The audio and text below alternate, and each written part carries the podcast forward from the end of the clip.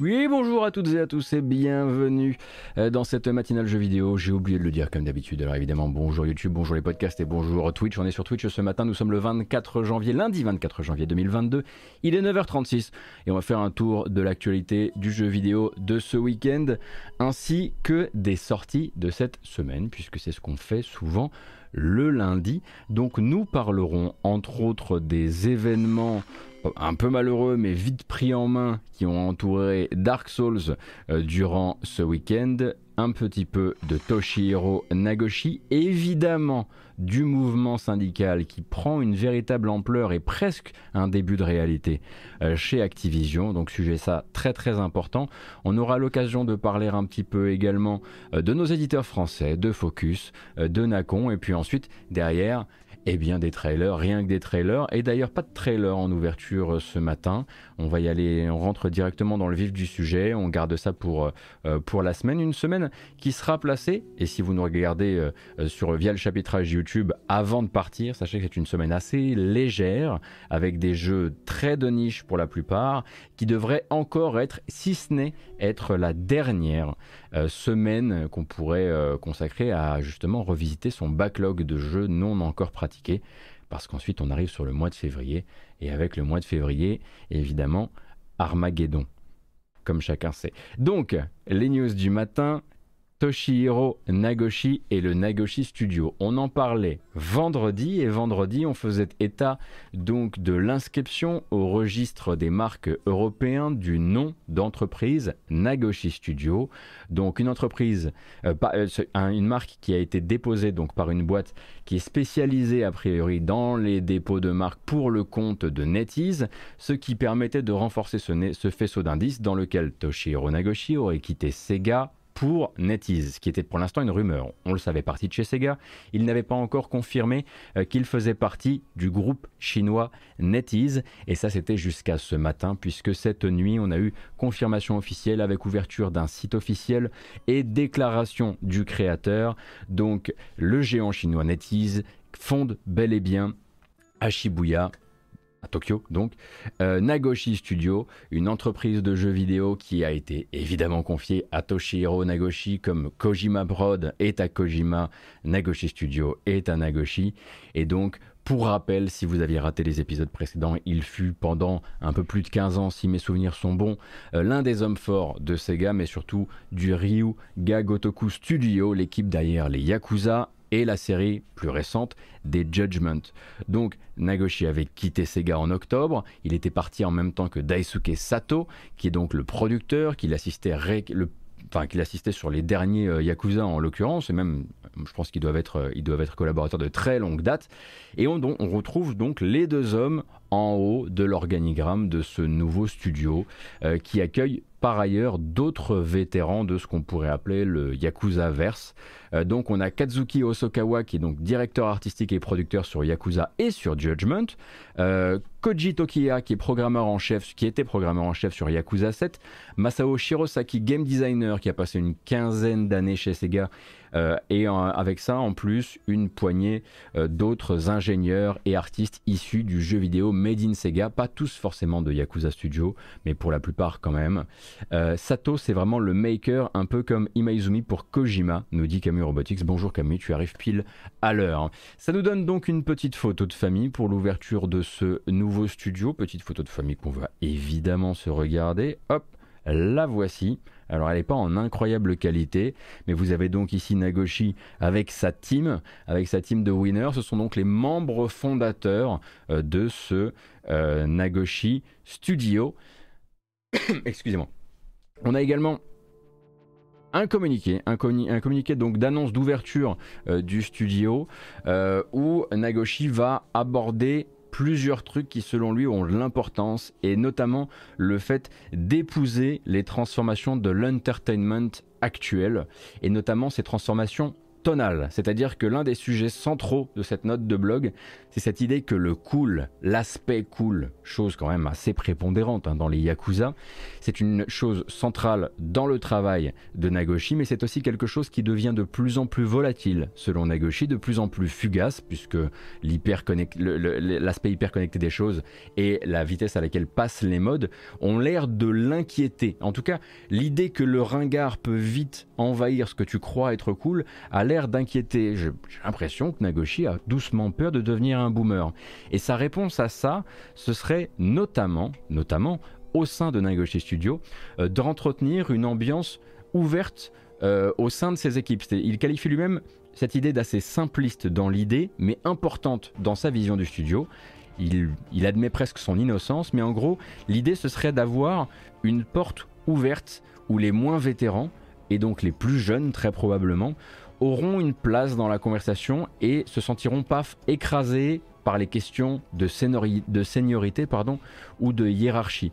Donc, très clairement, il a envie d'être un peu plus au contact de la jeune génération de développeurs et de bénéficier de leur ouverture sur ben, la tendance, quelque part aussi, euh, sans forcément et eh bien, que voilà, si tu es en bas de la chaîne, si tu es jeune et si tu es junior, et eh bien dans ce cas-là, tu vas euh, faire et exécuter ce que des seniors de la vieille garde de Yakuza euh, ordonnent. Donc ça, ça a l'air d'être l'un des, fondements hein, véritablement de ce, nouveau studio, bon, bah, qui, comme je le disais, hein, appartient à, ce cher, à ce cher groupe NetEase, géant chinois qui, bah, comme la plupart des groupes chinois, est très intéressé par le jeu vidéo japonais en ce moment et de manière plus euh, terre à terre pour nous, euh, personne ne sera vraiment surpris de l'apprendre. Euh, Nagoshi Studio, ça va d'abord viser du jeu console, marché console avant toute chose, et des jeux distribués donc dans le monde entier. Alors aucune information n'est partagée évidemment pour le moment sur l'identité, le, type de jeu, etc. Mais vu que la plupart des membres fondateurs qui sont sur la photo qu'on a regardée semblent avoir rejoint le bateau début 2022, euh, c'est vraiment le tout début du voyage et il n'est vraiment pas question pour l'instant effectivement de parler de jeu. Mais effectivement, une bonne brochette de baboule euh, euh, dans cette photo de, photo de, fondation du, du, studio puisque ce sont 10 mecs sur un canapé.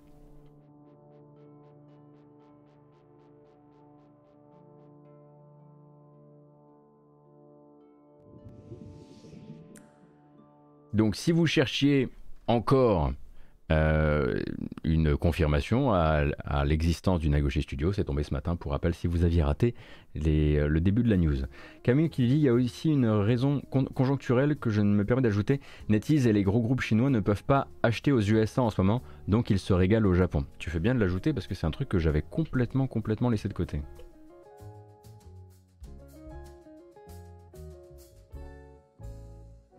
Alors, pas beaucoup de Jones dans les fondateurs, Ruven, mais ils vont pas rester à 10.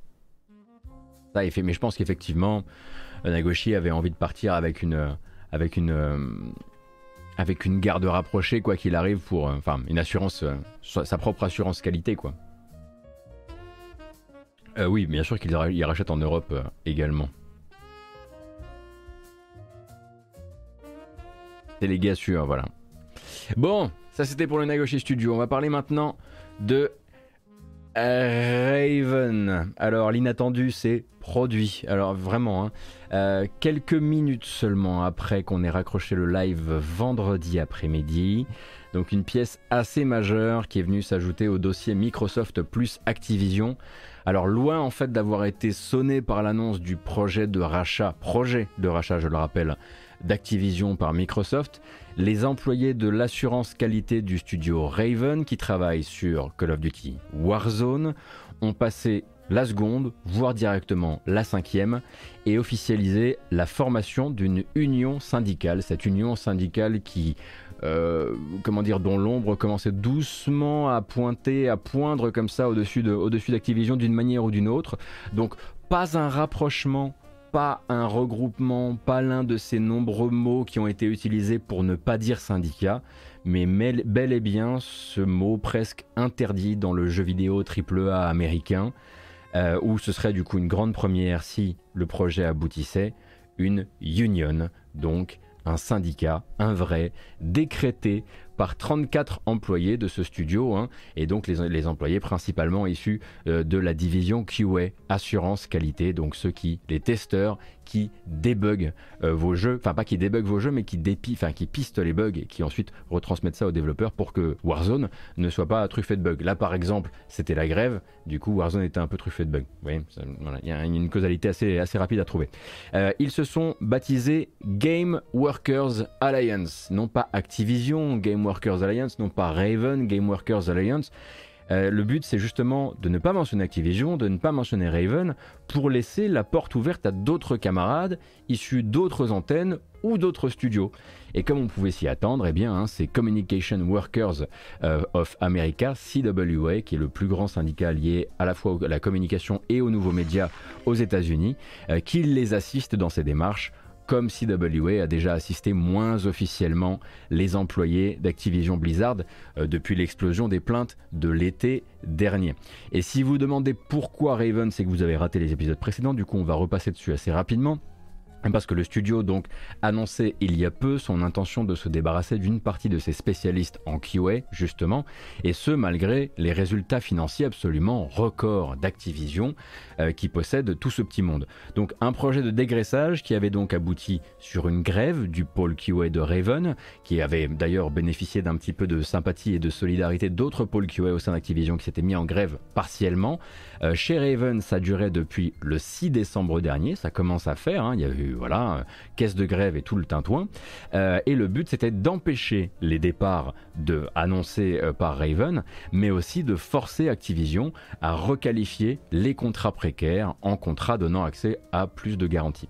Et donc après la plainte officielle de l'État de Californie contre Activision pour discrimination et sexisme et bien non pas que sexisme, ça n'a rien à voir, euh, l'été dernier, après les réponses soit méprisantes, soit insuffisantes d'Activision, après le choix de se faire assister par un cabinet d'audit connu pour ses pratiques antisyndicales, la boule de neige est devenue suffisamment solide euh, pour que le mot soit lâché Union.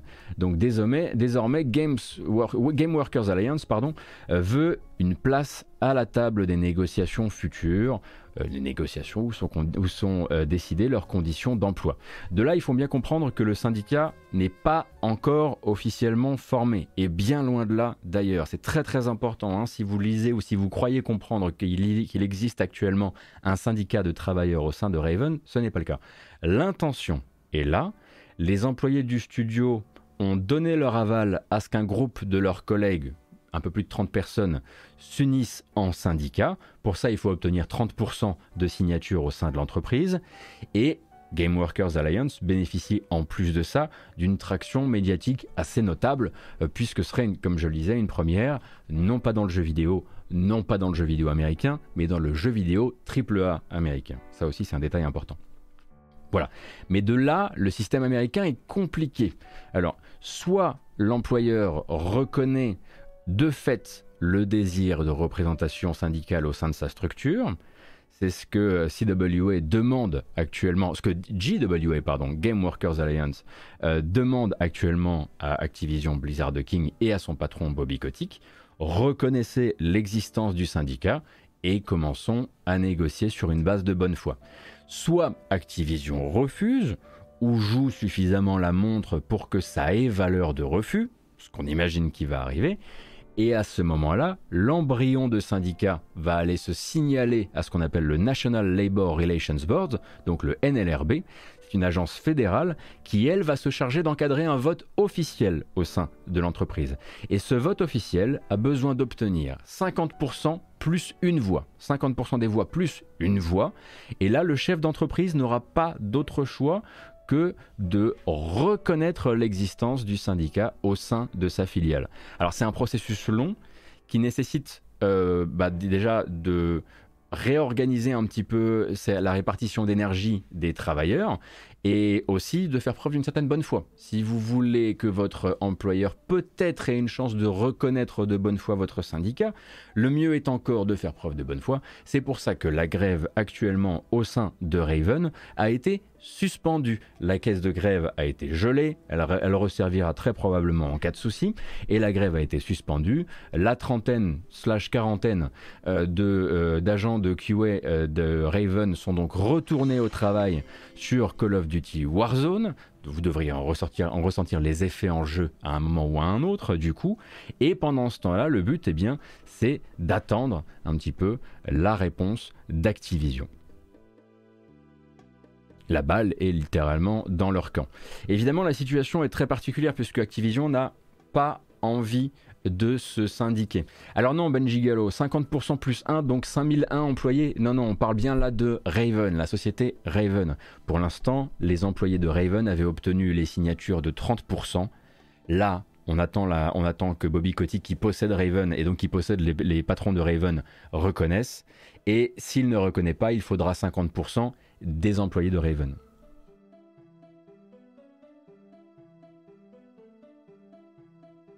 Et donc la situation est très particulière, comme je le disais, puisque bon ben, Activision n'a pas envie de ce syndicat, c'est évident. Euh, ils, ne ils, savent qu'il ne, qu'il ne restera pas indéfiniment très petit, déjà, hein, euh, parce qu'il pourra entraîner dans son sillage euh, la création d'autres cellules au sein d'autres antennes du groupe, et même dans le jeu vidéo AAA de manière générale.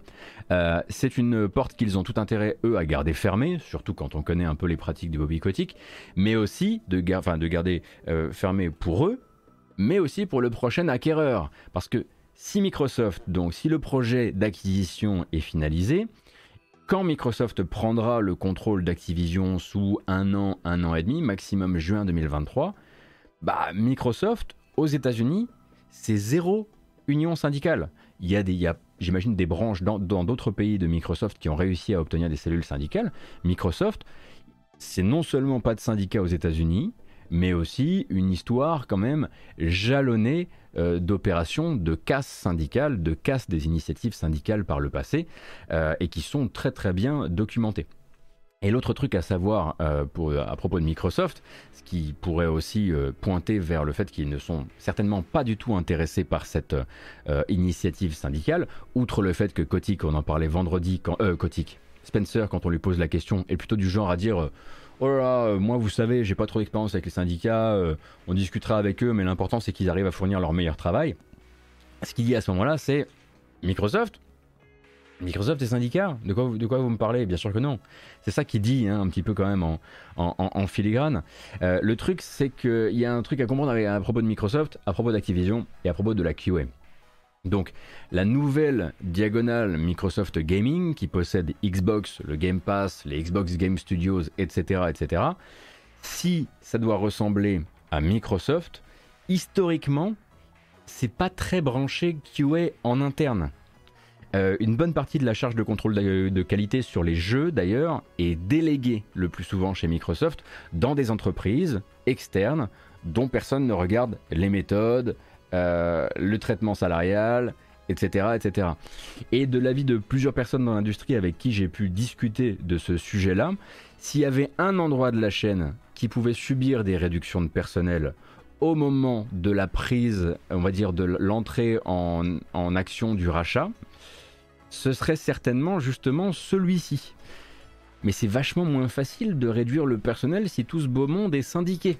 Eh oui, euh, du coup, on imagine qu'Activision ne veut pas, que Microsoft ne veut pas, que Microsoft s'est très certainement tourné vers Activision pour leur dire euh, faites quelque chose s'il vous plaît parce que ça ne va pas forcément nous arranger. Alors ça évidemment c'est des conjectures. Mais pour l'instant, on a uniquement une réponse, on va dire, médiatique d'Activision. C'est-à-dire que Bobby Kotick, pour l'instant, ne s'est pas jeté sur son clavier pour dire mais bien sûr que je vous reconnais en tant que syndicat. Il ne s'est pas non plus exprimé pour dire non, je ne reconnais pas le syndicat, procéder à un vote.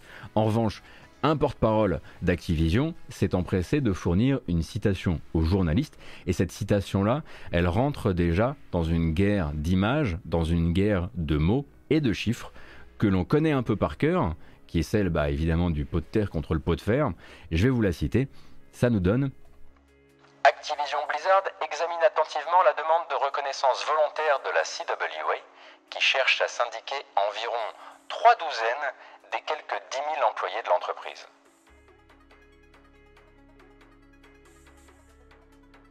Bien que nous soyons convaincus qu'une relation directe entre l'entreprise et les membres de son équipe offre les meilleures opportunités de travail, nous respectons profondément le droit de tous les employés, conformément à la loi, de prendre leurs propres décisions quant à l'adhésion ou non à un syndicat.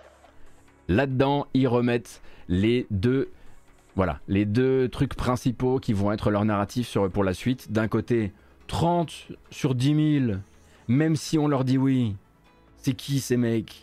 C'est des rouges. Enfin, vous n'allez pas commencer à essayer de faire des syndicats partout. 30 sur 10 000, c'est pas la volonté d'une entreprise. C'est juste des emmerdeurs. Voilà, c'est ça qui est dit à ce moment-là. Regardez comme ils sont petits, regardez comme ils sont insignifiants. Et de l'autre côté, bien sûr, euh, on vous rappelle que la meilleure manière de créer un dialogue direct avec le patronat, c'est de ne pas se mêler des syndicats, de ne pas laisser les syndicats se mêler de nous parce qu'ils ralentissent tout, parce qu'il faut organiser des, faut organiser des élections, parce qu'il faut qu'ils soient présents à la table pour la moindre discussion, parce que vous voulez des réponses rapides et que si vous passez par un syndicat, eh bien ces réponses vous les aurez pas tout de suite. Hein, le bon vieux, euh, on l'avait déjà eu hein, cette réponse, elle était déjà euh, venue par le passé euh, quand la première fois les, Activision Blizzard King Workers Alliance avaient prononcé l'idée lointaine de ce syndicat. Donc voilà un petit peu où ils en sont pour le moment. Et puis ensuite, dans cette déclaration officielle, ils reviennent énoncer quelques trucs qui servent un peu leur soupe, leur soupe pardon, au sein d'Activision Blizzard. Et je vous mets pas le filtre cette fois-ci. Nous continuons à écouter attentivement nos employés, à leur offrir les meilleurs salaires. Alors la QA est sous-payée comme pas possible, hein, je le rappelle. Euh, avantages et opportunités professionnelles nécessaires pour attirer et retenir les meilleurs talents du monde. Au cours des deux dernières années, nous avons notamment augmenté de 41% la rémunération minimale des employés de Raven QA. Ils étaient à 12 dollars de l'heure, ils sont passés à 17 dollars de l'heure. Euh, étendu les congés payés, on leur a rajouté il me semble une semaine de congés payés, élargi l'accès aux prestations médicales pour les employés et leurs proches, ça c'est vrai, mais avant il n'y en avait juste pas, et transformé plus de 60% du personnel temporaire de Raven QA en employés à temps plein. Ça, j'ai pas plus d'infos et de remise en contexte euh, sur le sujet. Mais euh, voilà, donc ça c'est histoire de dire, mais regardez ce qu'on fait même sans les, sans les syndicats. Il n'y a pas besoin. Maintenant, on va attendre évidemment la réponse officielle. Et les prochaines étapes, c'est réponse officielle. Évidemment, il y a quand même de grandes chances, sauf si Spencer justement leur dit non mais t'inquiète, nous on va gérer le machin derrière. Euh, reconnais-les, ça va faire, ça va nous faire de la bonne com. C'est possible. Euh, quoique j'ai un doute. Euh, soit ils les reconnaissent pas et du coup il y a une élection et ils comptent sur le fait que 50% plus une voix des employés de Raven ne se rendent pas dans les urnes euh, pour effectivement bah, venir euh, se supporter, enfin on va dire soutenir ceux qui ne sont que les 30 travailleurs de contrôle qualité, que 30 ils sont pas 30, ils sont plus que ça, mais que 30 travailleurs du contrôle qualité de Raven. Et c'est un peu ce que c'est un peu à ça que sert aussi cette communication. Cette communication, elle est tournée à la fois vers le public, elle est tournée aussi vers les autres employés. S'il venait l'heure à un moment de faire un vote, vous voyez bien que ces gens-là, voilà, c'est pas non plus. Euh, faut minimiser euh, ce qu'ils représentent, minimiser euh, leur, leur poids ou même leur, leur pertinence au sein de l'entreprise.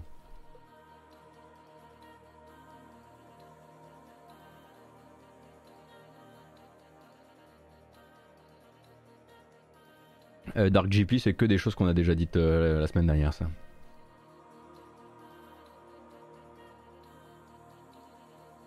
Donc voilà pour Raven, le syndicat GWA, maintenant Game Workers euh, Alliance, pardon.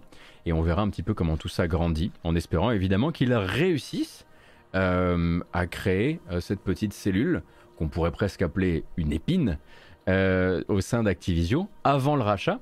Puisque du coup après j'imagine que tout ça ça pourrait compter et ça pourrait compliquer déjà déjà compliquer la vie de, ceux qui ont le pognon. C'est toujours une bonne idée, effectivement, dans une industrie euh, immense comme celle du jeu vidéo et dans un rachat immense comme celui de Microsoft, euh, d'Activision par Microsoft. Euh, mais du coup, ça pourrait effectivement créer un précédent assez intéressant aussi chez Microsoft. Mais pour ça, il faut que les prochaines semaines, les prochains jours vont être décisifs.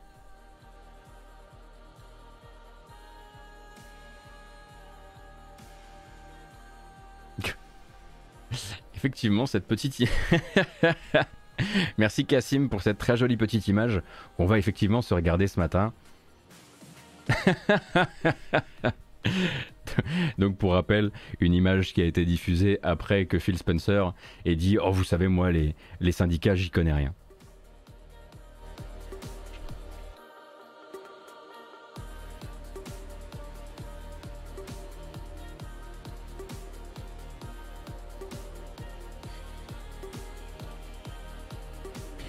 Va rester un petit peu dans le bise tant qu'on y est.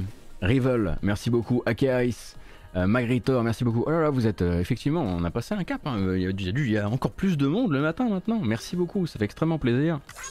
Merci.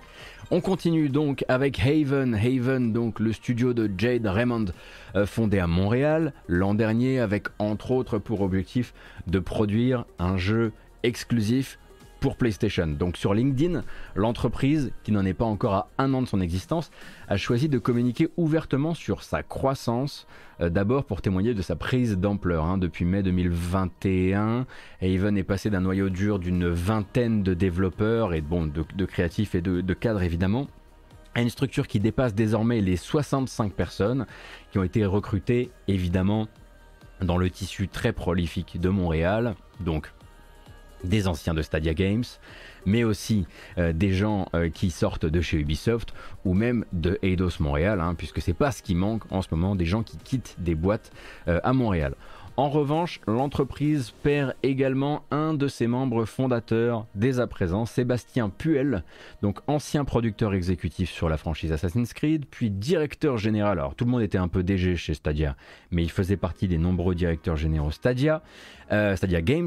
Euh, et en fait, il ne va pas continuer l'aventure, il ne continue pas l'aventure, on éteint son flambeau au sein de Haven, et il prend déjà le large en fait direction sa prochaine opportunité de carrière qui n'a pas été communiquée pour le moment.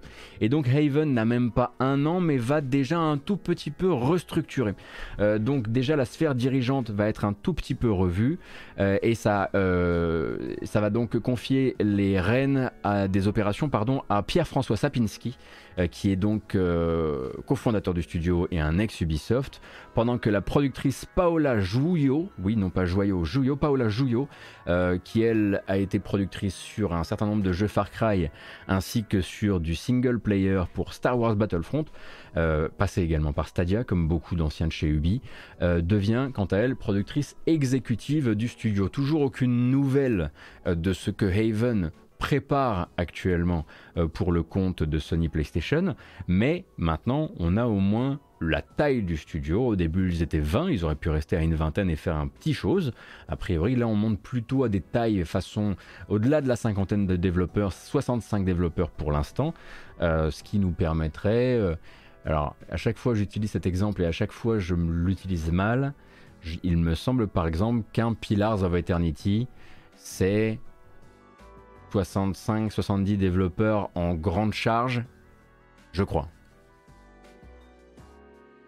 Aucune offre d'emploi de en cours chez eux, ils ont atteint la taille dont ils ont besoin en ce moment, nous dit Taleb. Merci Taleb, c'est gentil, merci beaucoup pour l'info, effectivement, ça permet de, ça permet de, de, de, caler un peu le, truc. On ne sait pas où part euh, Sébastien Puel pour le moment, Alpha. Bonjour, est-ce que Gotos fait une matinale tous les matins? Otage, tu viens de me donner une merveilleuse occasion de faire ma publicité. Je fais une matinale tous les matins du lundi au jeudi. Alors il y en a où c'est de l'actu jeu vidéo et il y en a où c'est du jeu vidéo. Tout simplement, on joue au jeu et euh, nouveau ou parfois même rétro. Euh, il y a même le vendredi, donc de 13h à 15h30 où c'est une grasse matinale. Mais en gros, si tu veux l'actu, c'est très souvent le, lundi, le mercredi et le vendredi. Voilà. Euh, mais grosso modo, du lundi au jeudi, je suis là le matin. Voilà donc pour Haven qui donnait juste une, de, voilà, de petites infos pour dire voilà on a atteint un peu la taille euh, qu'on avait envie d'atteindre et puis ben, on vous donnera des nouvelles d'un jeu vidéo quand on aura des nouvelles euh, d'un jeu vidéo à vous donner. Et on va parler un peu de Dark Souls évidemment. Donc, et puis là, c'est important d'en parler puisque maintenant, euh, il reste que quelques jours, quelques semaines avant la sortie d'Elden Ring. Donc ce week-end, plusieurs internautes ont pointé du doigt une nouvelle vulnérabilité dans le code réseau de Dark Souls 3. D'abord Dark Souls 3. Euh, vulnérabilité donc ouvrant l'accès à l'ordinateur euh, via une exécution de code distant malveillant. Donc la manœuvre a même été illustrée en vidéo lors d'un stream que je ne vous montre pas ici. Donc un Twitcher américain qui a vu son PC son jeu craché, puis son PC contrôlé à distance par une personne qui s'est servi de la synthèse vocale Microsoft pour voilà l'insulter, critiquer sa manière de jouer, etc., etc. Bon, on va passer là-dessus parce que le sujet c'est pas vraiment les zinzins de la communauté Dark Souls, les zinzins parmi la communauté Dark Souls, venez pas me chercher, euh, mais cette vulnérabilité euh, que le hacker en fait aurait tenté de signaler plusieurs fois à From Software sans qu'il réponde, et il prétend que c'est à force de ne pas avoir eu de réponse par From Software qu'il aurait décidé d'aller pourrir quelques streams pour que ça fasse boule de neige d'un point de vue médiatique et que les devs réagissent. Alors, le fait est que ça a fonctionné. Voilà. Ça a marché. Le compte officiel Dark Souls Game annonçait hier la fermeture temporaire des serveurs PvP pour Dark Souls 3, pour Dark Souls 2 et pour Dark Souls Remastered, le temps de patcher tout ça. Et en attendant, donc, les gens qui jouent sur PC pourront continuer à le faire sans les fonctions en ligne en attendant que les serveurs reviennent. Et dans le cas de Dark Souls 3, avant que les serveurs ne soient débranchés, il y avait des gens qui, faisaient, qui, comptaient euh, sur Blue Sentinel. Blue Sentinel, en fait, c'est un anti-cheat euh, pour Dark Souls 3 qui avait été patché avant que les serveurs euh, ne soient mis offline par From Software. Donc voilà, la très bonne nouvelle, en fait, c'est que cette faille avait de très grandes chances de se retrouver encore béante dans le code réseau de Elden Ring. Euh, et le lancement, euh, oui, ça ne concerne que la version PC. Et que le lancement, donc en février prochain, aurait pu tourner à un festival de rançonnage beaucoup plus grave par des hackers beaucoup moins bienveillants que ça, en tout cas beaucoup plus malveillants que ça.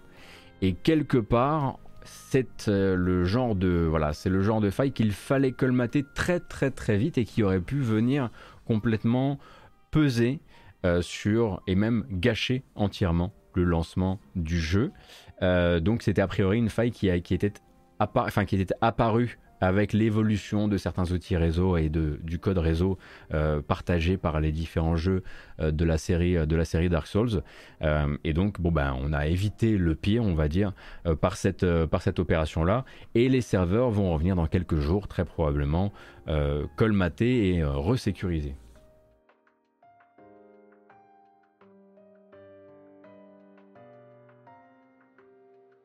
La faille a été rendue publique il y a plus de 6 mois et même enregistrée sur une base officielle de failles de sécurité, donc l'histoire du hacker est sûrement crédible. Ouais, ouais, ouais j'ai vérifié hein, la partie où effectivement il avait essayé de se faire connaître plusieurs fois et, le fait que la faille avait été documentée euh, bien avant ce week-end, ouais. No joke, à la seconde où tu as prononcé Dark Souls, mon PC s'était éteint purement et simplement hack confirmé. ah bah merde alors, j'espère que je... Je vais surtout faire attention à pas faire cracher vos parties de Vampire Survivors. Vous connaissez Vampire Survivors? N'achetez pas cette merde. Ça coûte 2,50€, c'est beaucoup trop cher. Ça va devenir. Alors je tiens à dire que je ne suis toujours pas payé hein, euh, par le développeur, évidemment. Du coup, pourquoi From Software n'a pas réagi plus tôt? JCUS bah, Très probablement. Alors, déjà, parce que From Software, leurs jeux sortent sur PC, mais euh, c'est pas ce qui les excite le plus, le PC, à la base, de manière générale. Euh, et en plus de ça, très probablement parce que euh, parce qu'ils s'en foutaient, parce qu'ils n'ont pas réalisé l'ampleur du truc, la dangerosité du truc. Vraiment, les, les, exécutions de code réseau, je suis pas spécialiste, mais de ce que j'ai lu, c'est considéré comme les trucs qui ouvrent le plus de portes sur un ordinateur et qui et, qui ouvrent le plus de portes à des comment dire à des mauvais comportements de masse sur les gens qui jouent à un jeu qui jouent un, jeu qui, ouvre cette enfin qui dispose de ce genre de faille. Et ils ont très probablement réagi car effectivement Elden Ring. Bah là ils ont surtout réagi parce que bah ils ont, enfin voilà, quand, vous commencez à avoir des clips viraux de streamers qui en plein stream se font prendre leur PC, enfin leur, PC est contrôlé par quelqu'un d'autre, de là euh, vous ne pouvez pas. Ça devient une affaire, une affaire de médias aussi quoi. Une affaire de médias à quelques semaines de Elden Ring, c'est pas possible.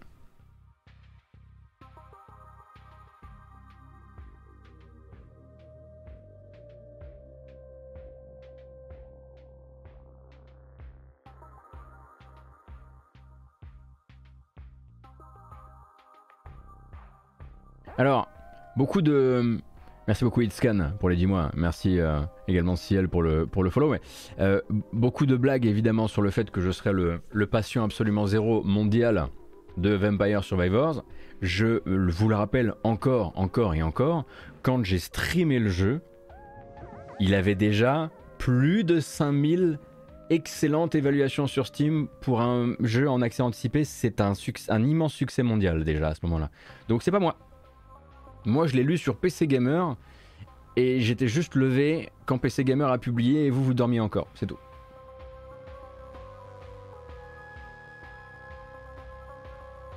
Juste le patient 0 FR. Allez, on va dire ça comme ça.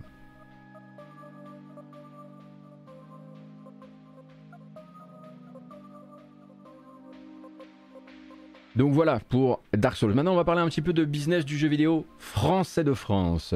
Et on va parler un petit peu de Focus Entertainment. Alors, si vous, les appelez encore Focus Home Interactive, c'est soit que vous aimez les bonnes vieilles traditions, euh, soit que vous n'avez pas appris l'année dernière que ça s'appelait désormais Focus Entertainment. Donc l'éditeur français euh, confesse un premier semestre 2021-2022, donc semestre fiscal, en très net retrait par rapport au précédent. Euh, par rapport à la même période l'année d'avant, Focus a fait moins 18% sur le chiffre d'affaires, un impressionnant moins 60% sur le bénéfice opérationnel et moins 39% sur le bénéfice net. Mais attention, c'est plus compliqué que ça.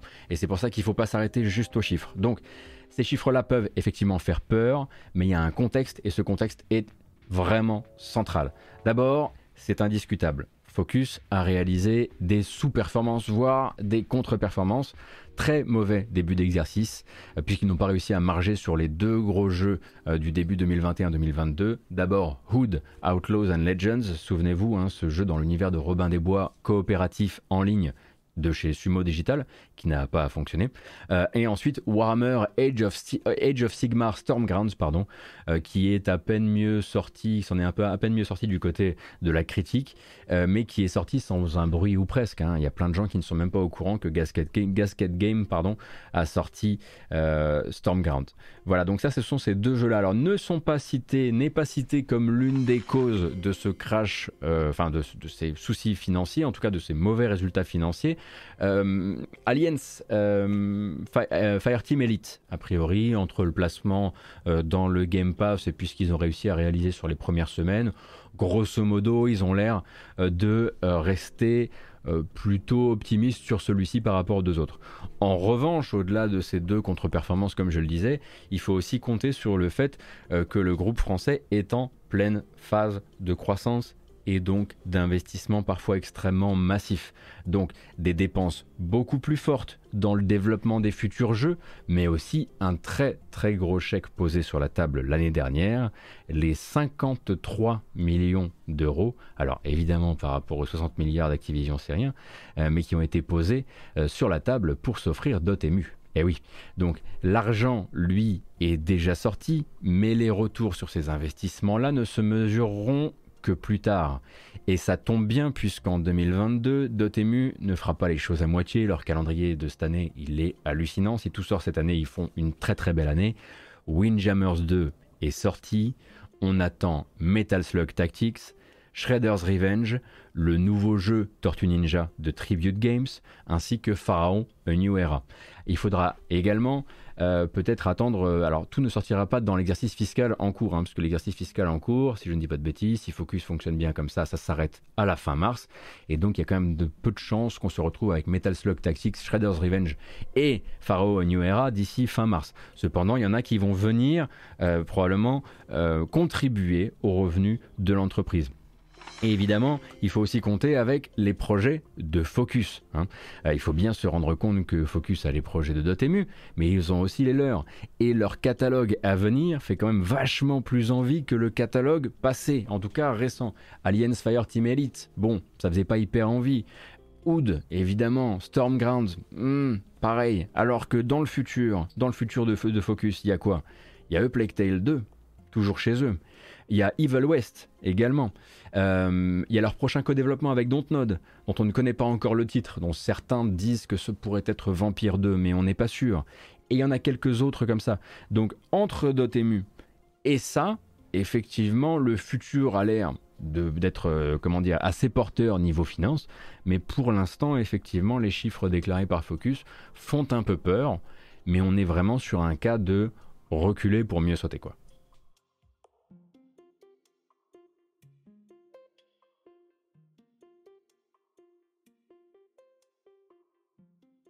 Est-ce qu'on aura tous les jeux d'Otemu dans le Game Pass? Je sais pas, mais ça ira.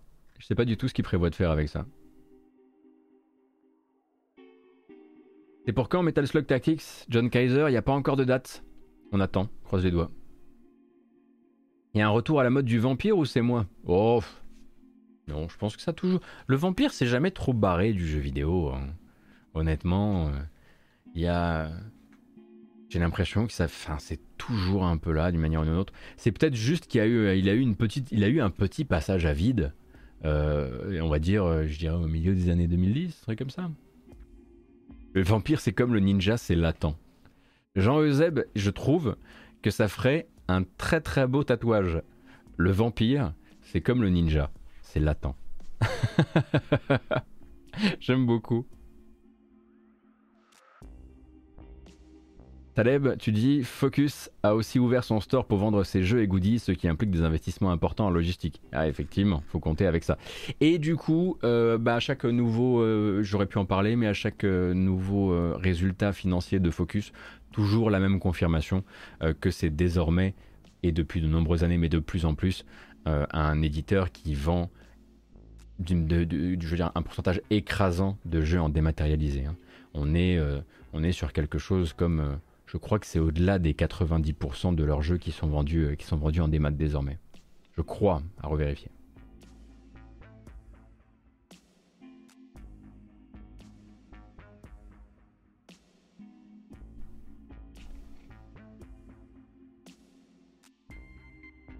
« 6% de physique de tête. Ouais, voilà, on était là-dedans, euh, Taleb. Effectivement.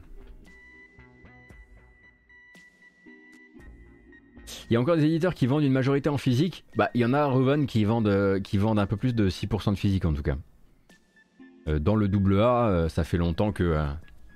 ça fait longtemps qu'on a raccourci ce, circuit-là. Et puisqu'on parlait de Focus, nous allons parler de Nacon assez rapidement. Donc, l'autre éditeur français hein, qui s'est illustré, lui, par de nombreux rachats de studios ces dernières années, c'est d'ailleurs la manière qu'a eu Nacon de venir braconner sur les on va dire, de Focus qui a motivé Focus à monter sa division euh, de rachat, division de rachat qui a notamment euh, abouti sur le rachat de Dotemu, mais aussi sur celui de Stremont, par exemple, qui ont récemment fait euh, Necromunda Ivoire. et donc, Nacon, je le disais, donnait ce week-end quelques nouvelles du développement chez Cyanide de Blood Bowl 3. Alors, Cyanide, euh, bon, on connaît tous un petit peu parce qu'on connaît tous au moins quelqu'un qui travaille chez Cyanide, mais Cyanide, pour rappel, travaille sur énormément de projets en même temps pour le compte de Nacon. Hein. le studio est vraiment éclaté en plein, plein d'équipes. Il y a Blood Bowl 3, mais il y en a plein d'autres. Et d'ailleurs, il me semble qu'il travaille notamment sur la série des Life, qui sont des espèces de simulateurs, euh, on va dire, euh, casual. que sur, lequel, sur lesquels Nacon compte énormément sur Steam et ils en sortent notamment un il me semble cette semaine je crois que c'est Holiday Life ou, ou Cook ou Kitchen Life, bref, je sais pas. Cyanide donc travaille aussi sur Blood Bowl 3 et Blood Bowl 3 euh, donc c'est la prochaine adaptation des règles du jeu de sport fantasy de Games Workshop, les nouvelles règles en l'occurrence, un jeu qui aux dernières nouvelles n'avait pas la super forme et qui s'est retrouvé repoussé à 2022. Donc je, vous conseille notamment la lecture des previews, notamment chez GK puisqu'elle est écrite par Von Hort qui est modérateur ici où sont pointés notamment l'ergonomie générale du jeu, l'interface, la prise en main, bref, le plaisir à utiliser le logiciel, tout simplement. Et donc, au début de l'été 2021, c'était les previews, et depuis, il y avait manifestement un sujet, fallait améliorer le jeu, et on parlait à ce moment-là de sortir le jeu en accès anticipé l'année dernière, en fin d'année dernière. Et puis finalement, il a été repoussé. Hein. Il devait sortir normalement l'année dernière en accès anticipé sur Steam, puis ensuite sur les autres consoles. Et puis ensuite, ils sont venus nous dire à la fin de l'année dernière, voilà, l'accès anticipé arrivera début 2022, et puis les autres consoles en fin d'année. Et puis finalement, un petit changement euh, des plans pour Nacon, qui a décidé, qui a annoncé ce week-end de manière assez discrète, euh, par un message posté euh, sur Steam, euh, qui a décidé d'abandonner tous ses plans d'accès anticipé pour Blood Bowl 3. Donc le plan reste de sortir Blood Bowl 3 cette année, mais sans l'intervention massive de joueurs dans sa finalisation. Cyanide organisera, quand même quelques bêtas fermées, quelques playtests pour affiner le trait, après quoi la seule sortie sera la sortie finale. Euh, donc la décision peut forcément se, sembler inquiétante, hein, euh, notamment quand on connaît le pédigré de Nacon en ce qui concerne le fait de considérer des jeux sortis, des jeux finis parce qu'ils sont sortis.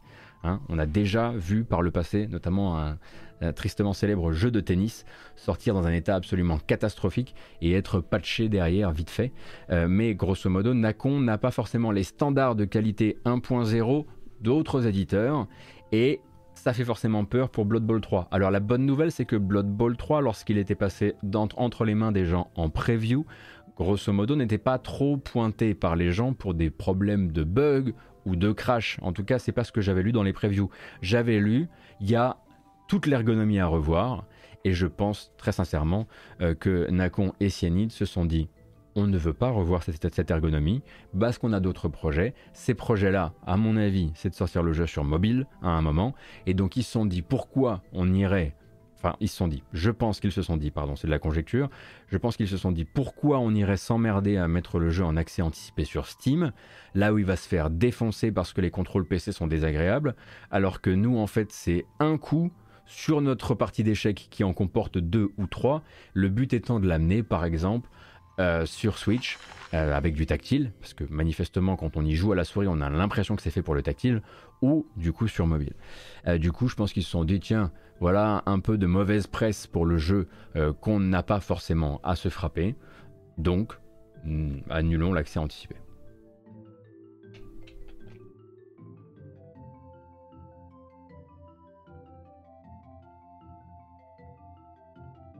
Le jeu de tennis, Nacon était tout fier de dire que comme il refusait les retours, le jeu, euh, les retours, le jeu serait obligé de bien se vendre, quitte à foutre les revendeurs dans la merde. Ah ouais, Star Joe, il y avait des trucs hallucinants.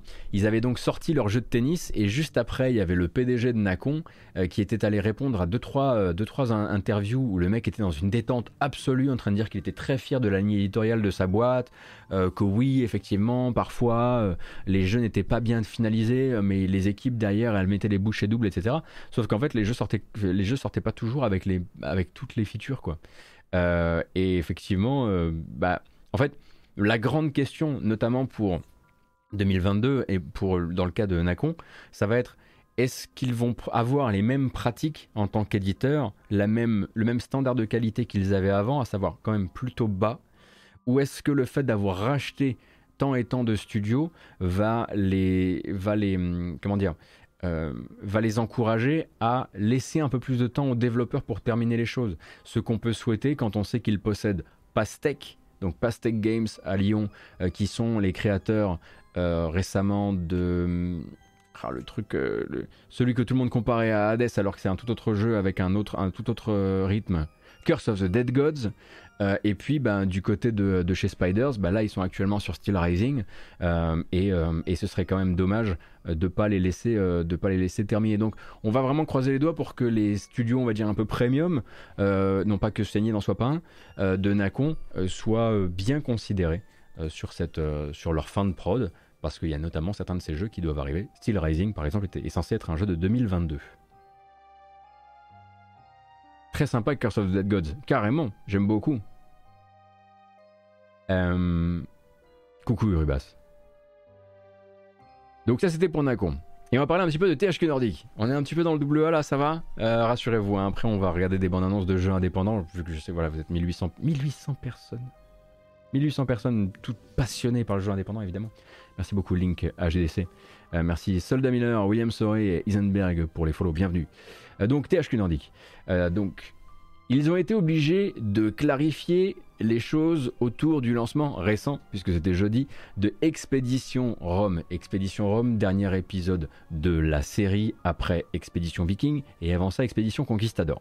Donc Expédition Rome est sorti, mais le truc c'est qu'une partie du public se posait la question ok, vous, vous sortez votre jeu, ok, vous avez des plans pour la suite, notamment des DLC, mais qu'est-ce que vous allez dire au fait que la plupart des développeurs donc du noyau de l'équipe du studio euh, derrière le jeu Logic Artist vient de lever 5 millions de dollars pour monter un studio qui s'appelle Dynasty Studio et qui va investir dans le blockchain gaming.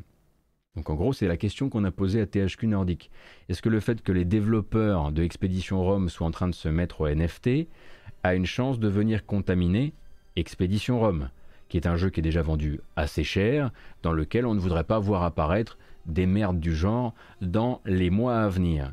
Du coup, THQ Nordic a été obligé de dire stop, on vous rassure, on vous rassure tout de suite, ces gens-là quittent Logic Artist pour aller faire leur blockchain gaming de leur, de leur, côté. Oui, ils ont monté, ils ont levé 5 millions, oui, ils partent faire leur truc, mais nous, maintenant que le jeu est sorti, eh bien, on ne travaille plus avec eux. On travaille avec l'entité Logic Artist qui, qui, contient les autres développeurs qui ne sont pas partis par, euh, bosser sur les NFT, et c'est avec eux qu'on va faire les patchs du jeu, et c'est avec eux qu'on va assurer le plan de DLC qui était prévu, et on comprend un petit peu dans le communiqué,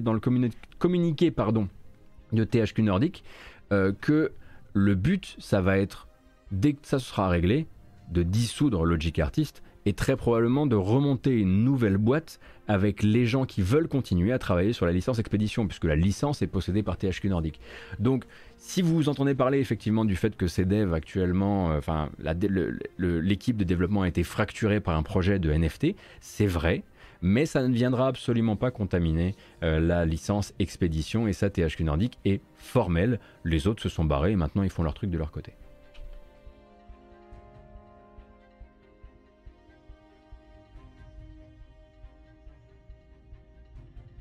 D'ailleurs, si vous n'avez pas peur d'un document à la fois long et très technique et en anglais, ce qui fait quand même beaucoup de barrières à l'entrée sur euh, l'arrivée des crypto-monnaies, euh, la blockchain, les NFT, les NFT dans l'art, les NFT dans le jeu vidéo, etc., je vous conseille un documentaire sur, YouTube qui s'appelle Line Goes Up, euh, qui est très très très très bien et qui va en fait partir de la racine de tout ça, à savoir un crash financier qui a initié la création du Bitcoin, euh, jusqu'à jusqu'aux NFT tels qu'on les considère dans le discours public aujourd'hui. Alors évidemment, c'est un angle, l'angle est anti-NFT, mais ça peut vous apporter déjà beaucoup de réponses sur comment ça marche, à quoi c'est censé servir, qui le défend, euh, qui en bénéficie, etc., etc., etc. Line goes up. Vous mets le lien sur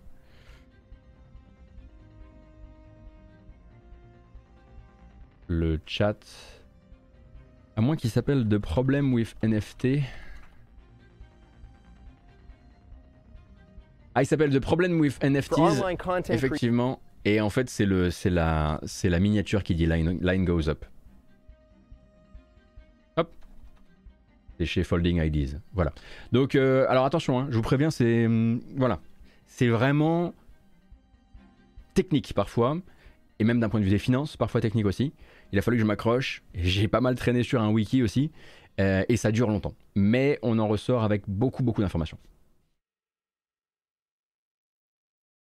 Voilà donc pour Expédition Rome, qui ne sera pas une machine à NFT demain, même si ses développeurs, du coup, étaient très très intéressé par l'idée euh, de se euh, barrer pour faire ça. On va parler un petit peu de Hitman. Donc le subreddit de Hitman a été temporairement fermé ce week-end, euh, histoire d'endiguer ce qui a commencé comme une grogne des joueurs et qui a fini, comme malheureusement trop souvent, en festival d'insultes, en harcèlement ciblé, en perte de contrôle des modérateurs, etc., etc. Ça nous rappelle Halo Infinite il y a encore quelques semaines. Bref, je viendrai jamais vous expliquer pourquoi telle vague de toxicité est justifiée, hein. ça l'est jamais, euh, que ça vise des internautes ou des développeurs, ça l'est jamais. En revanche, on peut discuter de l'origine de la grogne des joueurs parce que ça va nous permettre de comprendre ensuite le reste du parcours d'Hitman dans les temps à venir. Donc le mécontentement de base, à titre de remise en contexte, c'est le lancement le 20 janvier de la trilogie Hitman mais aussi le même jour l'arrivée du troisième épisode, donc Hitman 3, sur Steam, après un an d'exclusivité pardon, euh, Epic Game Store. Donc c'était d'un côté le lancement de la trilogie, en même temps l'arrivée de Hitman 3 sur Steam, et en même temps le lancement du mode VR pour PC, qui était jusqu'ici réservé pardon, au PSVR. Et donc sur Steam, Hitman 3 a très mal commencé sa vie en tant que fiche de jeu, on va dire, avec 50% de commentaires négatifs pour l'instant, environ, principalement liés à la politique tarifaire du jeu, hein, puisque IO Interactive a fait le choix de relancer son jeu un an après sa première sortie, au même prix qu'à la sortie, 60 euros pour la version standard, 90 euros pour la version deluxe, et le tout sans pratiquer la petite réduction bon joueur de lancement que beaucoup pratiquent sur Steam, les fameux 10% au launch. Eux ont décidé de ne pas les implémenter. Donc cette grogne consommateur-là motive une très grande partie des mauvais commentaires et a participé à être l'une des étincelles de ce qui s'est passé sur Reddit, qui est évidemment toujours absolument malheureux. Euh, sachant également que l'état du mode réalité virtuelle sur PC constitue un autre sujet à part entière. Alors, c'est pensé pour le jeu à la manette, ça c'est une chose. Les mouvements de caméra sont désagréables, c'en est une autre. Le tracking des mouvements est imparfait et rend vite malade, etc. etc. Et en plus de ça, c'est perclus de bugs qui empêchent donc de réaliser les actions les plus basiques d'une mission de Hitman, comme par exemple lancer un couteau ou même utiliser ses points. Euh, personnellement, je, voilà, j'ai tenu moi 10 minutes et je me suis dit, tiens, on va partir de ce sujet Reddit pour vous amener à un truc plus intéressant pour nous, qui est que il y a une semaine, j'étais en train de vous dire mais c'est trop bien, putain, la réalité virtuelle qui arrive sur PC, puis en plus euh, le Game Pass et puis euh, la trilogie Hitman, etc. Là, du coup, simplement vous prévenir, si vous vouliez vous intéresser à Hitman pour le mode réalité virtuelle sur PC, pour l'instant, il est cassé de chez cassé. Et je mets vraiment au défi quelqu'un de sortir de cette expérience et de vous dire, franchement, ça va. Donc, a priori, c'est mieux sur PSVR, c'est vraiment le portage pour les casques compatibles PC qui chie pour le moment et qui est vraiment, vraiment, vraiment pas au niveau d'une trilogie comme celle de Hitman.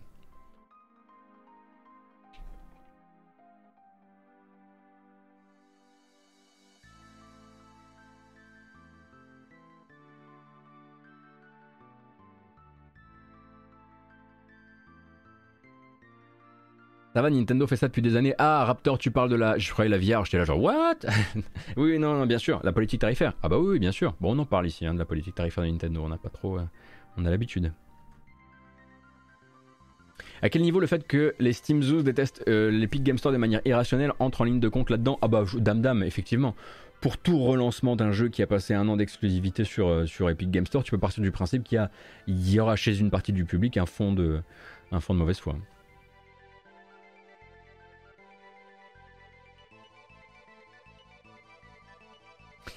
Alors la question, c'est est-ce que euh, IO va faire le nécessaire pour que ça devienne euh, plus intéressant de jouer euh, à Hitman sur PC en réalité virtuelle ou pas? Évidemment pas la priorité. Ne pas aimer EGS n'est pas forcément irrationnel. Yoxotot, certes, cependant de là à les review bombes un jeu. Ah, ça fait extrêmement mal. Là, pour moi, on sort du rationnel. De manière générale, tous les review bombes, euh, sauf vraiment. Euh, pour moi, on review bomb un jeu pour. Euh, enfin, non, non, même le review bomb à la limite. Pardon. Là, dans ce cas précis, la VR marche pas. le tarif n'est pas celui qu'on espérait, en tout cas on a l'impression de s'être fait douiller, oui, on peut review bomb le jeu. En revanche, ce qui s'est passé sur Reddit, c'est non. Voilà. Review bomb, le jeu pour des trucs genre ouais le développeur il a dit que euh, il était euh, il était pour que tout le monde soit heureux sur la planète. Bon ça c'est encore autre chose. Ça voilà pour moi c'est évidemment que c'est complètement crétin. Euh, mais à côté de ça effectivement voilà. en fait moi je suis généralement je trouve que c'est utile quand c'est contextuel à la chose et de manière tout à fait normale. C'est-à-dire que même par exemple vous voyez quand on est quand euh, quand on essayait, euh, euh, quand une partie du public essayait d'obtenir gain de cause à propos de Nier Automata sur PC, l'état de Nier Automata sur PC, je trouvais normal que la note, Steam de Nier Automata soit en train de se cracher pile avant la sortie de Nier Replicant 1.22 dans le but de, faire, forcer Square à se bouger, je trouvais moins normal de commencer à les review bomb les autres jeux en réaction contre Nier Automata. Non, des gens détestent GS juste parce qu'ils font des exclus. Non, des gens détestent Epic Game Store parce que la politique de Epic, parce que, parce que qui finance également l'Epic Game Store. Enfin, c'est un sujet compliqué que j'ai vraiment pas dans lequel j'ai vraiment pas envie de rentrer maintenant. Euh, mais euh, voilà, en l'occurrence, que vous avez à retenir de ce sujet, parce que je suis vraiment pas là pour, euh, on n'est pas là pour deviser véritablement sur le, ce qui est un review bomb ou pas, parce qu'en plus je vais me perdre et j'ai peur de raconter des conneries. C'est vraiment gaffe à la VR, parce qu'en plus ça va vous rendre malade. Vraiment, moi ça m'a rendu malade en 10 minutes, alors que d'habitude faut vraiment vraiment tirer sur la corde pour me mettre, euh, euh, pour me mettre, pour me mettre malade dans un casque de réalité virtuelle, quoi.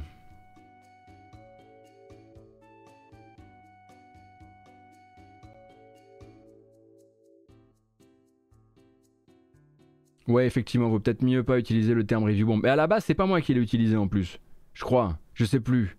Ah, je vais essayer de vous rejeter la faute dessus. Mais j'ai une solution pour ça quand on ne sait pas sortir d'un sujet. Qu'est-ce qu'on met juste derrière dans son filage? Les top Steam de la semaine dernière. Donc, quels jeux ont le plus généré de revenus? En dollars la semaine dernière sur Steam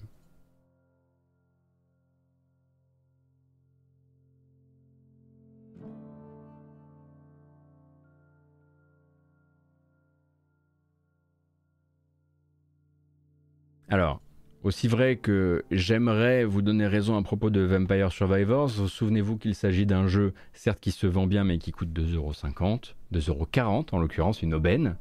Euh, donc, euh, c'est pas évident de le faire monter sur les premières marches du podium, hein, puisqu'on est vraiment sur un compte. C'est pas le nombre de copies vendues, c'est l'argent généré.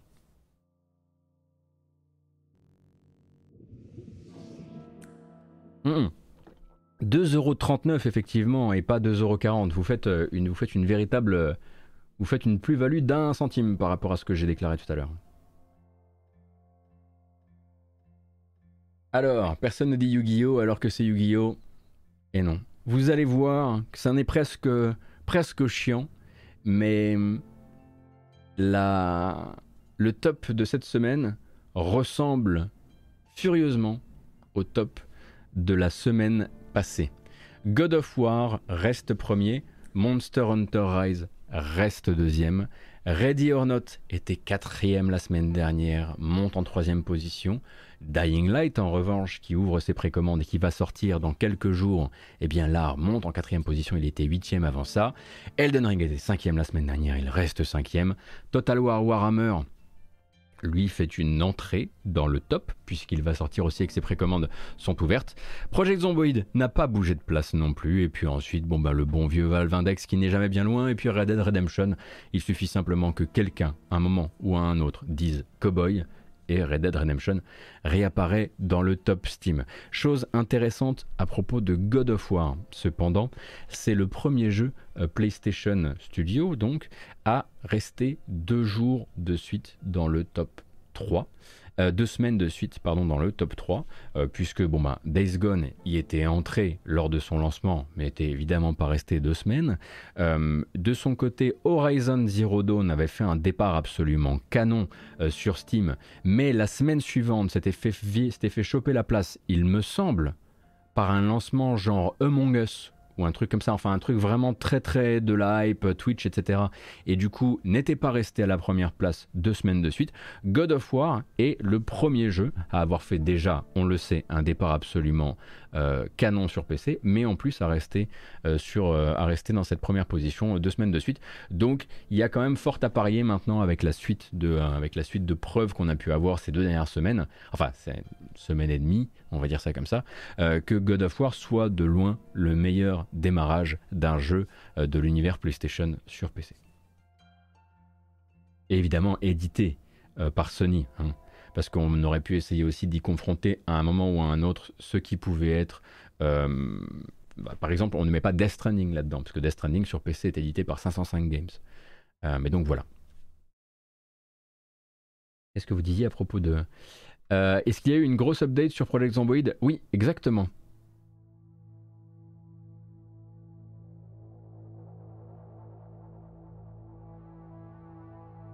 Et on reparlera hein, tout à l'heure de, jeux euh, PlayStation voués à arriver sur PC à un moment ou à un autre? Pour l'instant, euh, pour l'instant, ce sera pas. Il faudra se montrer un peu patient avec Uncharted. Bloodborne, non, pas Bloodborne. Donc ça c'est le classement des ventes mondiales sur Steam. C'est le classement des jeux qui ont généré le plus d'argent en vente sur Steam la semaine, la semaine dernière, effectivement. il faudrait que Death Stranding ait marché, donc évidemment il ne serait pas rentré dans le, euh, dans le top euh, non plus. Un let's play sur Warm Snow, bah du coup je vais voir de quoi il s'agit Warm Snow. Euh, je vous avoue que je me suis pas encore penché sur le, sur le jeu, donc je checkerai ça. On a des infos sur les chiffres de FF7 Remake sur Epic où c'est introuvable parce que c'est Epic. Ah, effectivement, on n'a pas de. Il n'y a rien, il n'y a pas d'API qui permettent d'obtenir ce genre d'infos, euh, euh, dame dame. Pas que je sache en tout cas. Également dans les petites news un petit peu plus light, avant d'embaucher et de regarder plein de trailers, euh, on peut parler peut-être de. Alors, Yasunori Mitsuda, que vous connaissez comme étant compositeur pour de nombreux jeux, comme par exemple, juste comme ça, Chrono Trigger et Chrono Cross, mais aussi euh, voilà, pour un travail quand même assez hallucinant. Bon, sur Shadow Hearts, c'est vrai, euh, mais sur Xenoblade. Euh, donc Yasunori Mitsuda est au cœur, non pas d'une polémique, rassurez-vous, est au cœur donc d'une rumeur depuis quelques mois maintenant, vous le savez, puisqu'un un faisceau d'indices et des recoupements permettrait de, voilà, de le donner comme compositeur ou recompositeur pour un remake il serait prévu euh, pour une annonce dans les mois à venir, en tout cas qui pendant un temps devait être annoncé fin 2021, mais ça n'a pas été le cas. On sait, voilà, pendant longtemps, l'idée ça a été un remake de Chrono Cross, cette fameuse euh, rumeur du remake de Chrono Cross, notamment parce qu'il travaillerait euh, là-dessus avec des gens qui sont spécialisés dans les musiques celtiques. Alors vous allez me dire, c'est pas parce que c'est Mitsuda et celtique euh, que c'est Chrono Cross. Et vous avez tout à fait raison, puisqu'il y a quasiment de la musique celtique dans tout ce qu'a fait Mitsuda dans sa carrière. Bref, ce qu'on sait en revanche, c'est que le pépère Mitsuda a eu l'occasion de formuler ses voeux pour 2022, tout simplement. Et là-dedans, il a dit, bon bah écoutez, si les, si les étoiles s'alignent euh, normalement, en tout cas l'un de mes gros projets euh, de l'année devrait être montrable dans quelques semaines. Donc il n'y a pas plus d'infos pour le moment, donc je ne vais pas en faire plus pour le moment. On attend simplement. Toujours, hein, si vous êtes intéressé par le travail de Mitsuda, vous pouvez aller sur Procyon. Procyon, c'est le nom de son label. Et là-dessus, bah, il va souvent poster euh, des petites photos de, euh, des phases d'orchestration où il est euh, assis sur son canapé au milieu des, au milieu des partitions, en train d'annoter ses partitions, etc. Il va, il va documenter un peu son travail de manière générale, avec souvent des posts très, très, très courts, mais assez réguliers, je trouve.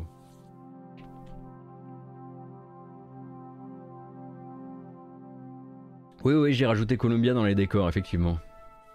Partie des nouveaux décors hein, de, de la matinale. Donc ça c'était pour euh, Mitsuda. Et puis l'autre truc rumoristant un peu euh, du moment euh, qu'on voit, dont on discute un peu, c'est notamment via un tweet de Tom Henderson qui promettait de documenter un petit peu plus sa déclaration et qui finalement a été pris comme tout le monde par leur achat Microsoft Activision et du coup n'a pas pu poursuivre vraiment euh, son travail là-dessus. Mais donc Tom Henderson, qui est un insider assez habitué, euh, notamment euh, des discussions autour des gros FPS multijoueurs de l'année. Alors, il n'a pas non plus un pédigré hallucinant avec que des prévisions et des prédictions qui se sont réalisées, mais il a déjà eu par le passé quand même quelques bons, quelques bonnes sources, notamment à propos de Call of Duty, mais aussi de Battlefield de 2042. Et lui prétend alors, on va presque enfoncer une porte ouverte avec ça, mais lui prétend a priori qu'Electronic Arts serait assez déçu, voire catastrophé par les résultats de Battlefield 2042 et le manque de fréquentation actuelle de Battlefield 2042, euh, qui est un jeu effectivement bon, qui se pratique sur plusieurs plateformes. Donc on ne peut pas simplement regarder les chiffres Steam et se dire le jeu n'est pratiqué que par ces gens-là, mais c'est quand même un bon indicateur puisque Steam est quand même une plateforme extrêmement, extrêmement euh, distribuée. Et sur Steam, par exemple, le soir ces derniers jours, il y avait plus de gens qui jouaient à Vampire Survivors, un jeu solo en accès anticipé, qu'à Battlefield 2042, un jeu multijoueur d'une licence mondialement connue. Euh, du coup, il y a quand même des chances qu'Electronic Arts soit assez catastrophé par le résultat du dernier jeu de DICE. Euh, sérieusement, et Tito. Alors oui, il y en a un à 2,39€ et il y en a un à 70€. Mais il y en a un qui est un accès anticipé développé par un mec que personne ne connaît. Et de l'autre, il y a une licence mondialement connue où les gens sont habitués à les acheter. Voilà. Euh, et du coup, eh bien, trois mecs. Ah, ils sont trois, c'est pour tout. Effectivement. Euh, ah, 70€, tiens. effectivement, j'avais pas vu que tu étais sur le chat. Bah du coup c'est voilà, c'est tu es le prix de tu es le prix de, Battlefield. Euh, et du coup, Battlefield 2042, selon Tom Henderson, ferait l'objet d'une très grande réflexion au sein euh, de Electronic Arts en ce moment et de DICE.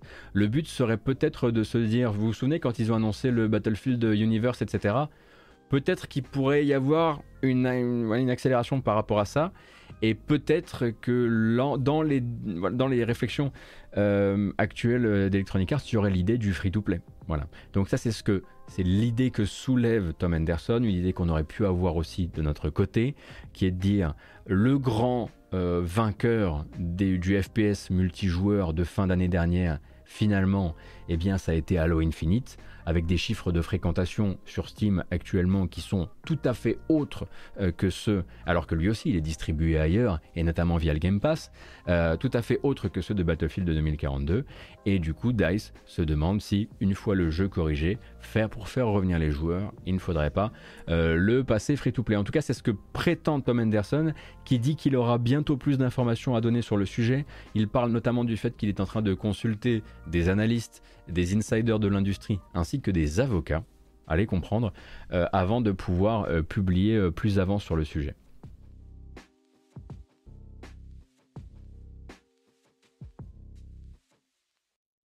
Avocat du diable, faut pas oublier que Battlefield est aussi sur Origin et console. Mais oui, Cassim, c'est pour ça que je disais, mais à côté de ça, effectivement, si tu le compares, bah, ne serait-ce qu'un Halo Infinite, qui lui aussi est sur l'appli Game Pass, Et à ce moment-là, il faudra se poser la question sous combien de temps Encore une fois, je rappelle qu'on est dans la rumeur, donc on, voilà, on manipule ça avec des pincettes. Mais sous combien de temps il est OK de passer un jeu free-to-play quand on l'a vendu aux précommandeurs il y a seulement quelques secondes, quelques mois, euh, à plein pot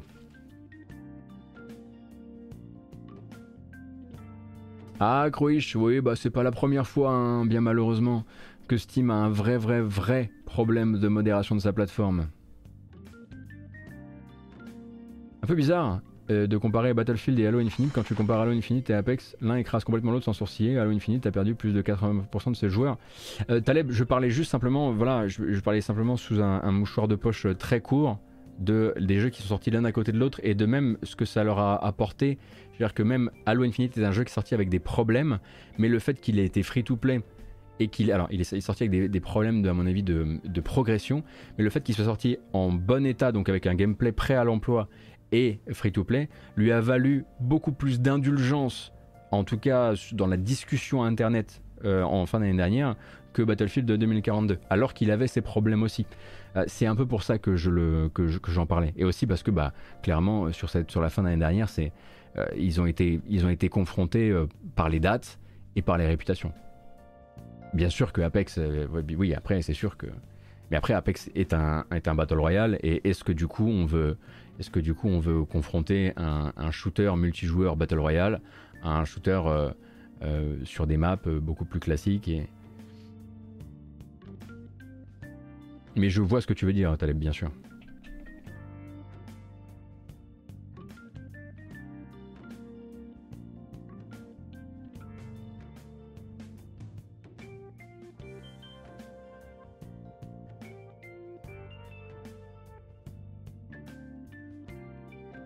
Pour avoir joué aux deux, Halo est pas terminé mais fonctionne alors que BF n'est pas terminé et ne fonctionne pas. Oui, je comprends. Donc voilà, euh, on reparlera de ça quand ça, deviendra réel et tangible hein, euh, dans, le, dans le débat. Mais avant ça, nous, on va se tourner du coup vers eh ben, les bandes annonces. Parce y a beaucoup de bandes annonces à regarder, déjà parce qu'il y a les jeux qui sortent cette semaine. Mais avant ça, on va quand même se détendre une seconde. Nous sommes 1909, c'est très, joli 1909 et ça mérite euh, qu'on parte sur euh, voilà un petit, euh, un petit instant, musical. Alors avec quoi? Il faut que je choisisse. Ah, c'est bon, c'est bon, c'est bon. J'ai le bon morceau pour la bonne situation. Alors si c'est votre première fois dans le coin, il y a un concept de bamboche. C'est pas, les gens qui demandent. Hein. Moi, ça, ça m'intéresse pas. Vous savez, moi, je suis assez pro. J'aime pas trop ces trucs-là. qui consiste à écouter un peu de musique un peu fort, et puis ensuite on retourne à l'info, mais voilà, juste le temps de respirer deux secondes, quoi. Mais c'est vraiment parce que le chat le veut, hein. moi je déteste ça.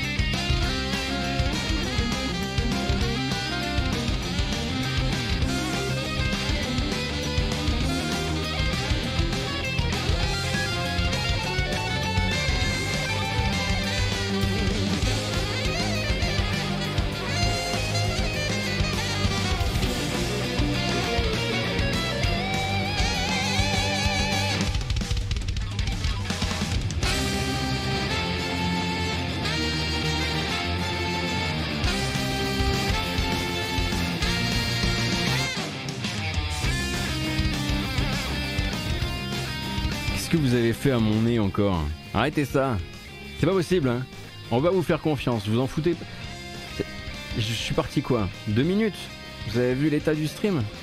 Mais sérieusement, un peu, de, un tenue quand même. Merci beaucoup en tout cas d'être là chaque matin pour l'actualité jeux vidéo ici. J'espère que ça vous plaît, j'espère que le traitement de l'actu vous plaît, j'espère que c'est à votre goût, que c'est comme ça que vous, vous l'appréciez. En tout cas, vous avez l'air et ça fait extrêmement plaisir. Merci du coup pour les follow, pour les subs aussi. D'ailleurs, Debrevent, Uns, uns, uns, continue ton super boulot. Merci beaucoup, ça fait extrêmement plaisir. Et je vous rappelle que si vous avez envie, un moment ou un autre, de réaliser la bascule vers Utip, qui est l'équivalent de Tipeee ou de Patreon, mais c'est là-bas que moi je suis, euh, vous pouvez le faire avec utip.io slash gotos. C'est le plus avantageux pour moi. Euh, et ça me permet de voir venir, comme dirait l'autre. Mais en tout cas, tout se passe très bien, c'est cool. Et merci donc aux gens qui ont déjà fait justement cette bascule, et merci aussi aux autres. Et je vous rappelle surtout de ne le faire que si vous le pouvez. Je ne veux mettre personne dans l'embarras. Et votre simple présence et le fait que vous soyez là avec votre bonne humeur pour échanger sur le chat, c'est déjà largement suffisant. Et c'est tout ce dont, euh, tout ce dont j'ai besoin. Voilà, c'est dit. Et maintenant... En revanche, on fait plus la fête. La bamboche, c'est terminé. Terminé. Dis-moi un chiffre, Gotos. 68,7 millions milliards. Vraiment, euh, je propose ça euh, comme ça. Il faut partir, Kratos. Vraiment, à chaque fois, hein, non, tu deviens, tu deviens gênant.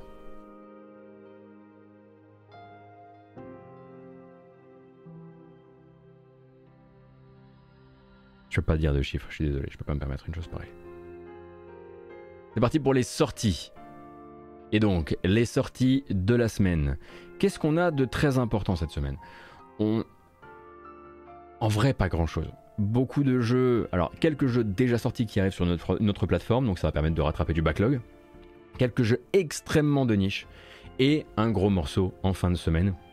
Ça va nous rappeler un petit peu certaines des semaines justement qu'on a eu début janvier. C'est le moment d'en profiter. C'est le moment de jouer au jeu auquel on avait envie de jouer, on n'avait pas le temps et on avait peur de ne pas avoir le temps. C'est vraiment backlog, euh, backlog January, euh, à part évidemment si vous attendez Pokémon, auquel cas euh, c'est juste Praying January, puisque ça se passe dans quelques jours évidemment. donc ça va commencer aujourd'hui le 24 janvier, on est bien le 24 janvier, tout à fait, avec l'arrivée en accès anticipé sur Steam de Hidden Deep. Hidden Deep, on y jouait hier soir sur cette chaîne, donc un mélange de survie, de plateforme et d'action dans des souterrains avec des bestioles pas forcément choucardes qui rappellent un peu The Thing. Euh, Hidden Deep qui se jouera aussi bien solo qu'en coop et ça a l'air d'être particulièrement fait pour la coop. Je vous montre le petit teaser de 37 secondes et ensuite je vous explique un petit peu comment moi j'ai vécu le truc.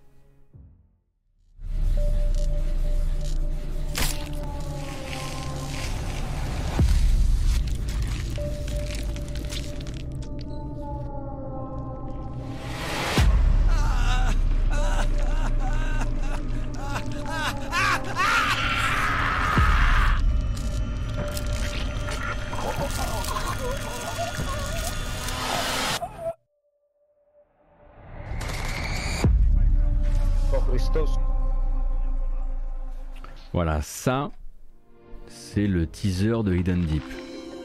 C'est sympa. Merci beaucoup, Maurice, pour le passage sur YouTube. Ça, c'est le teaser de Hidden Deep, et puis ça devrait, euh, voilà, normalement, euh, vous donner euh, une idée de l'ambiance.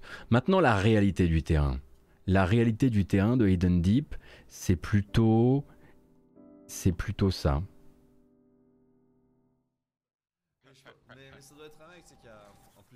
Attendez, attendez, attendez. Mais non Mais quelle connerie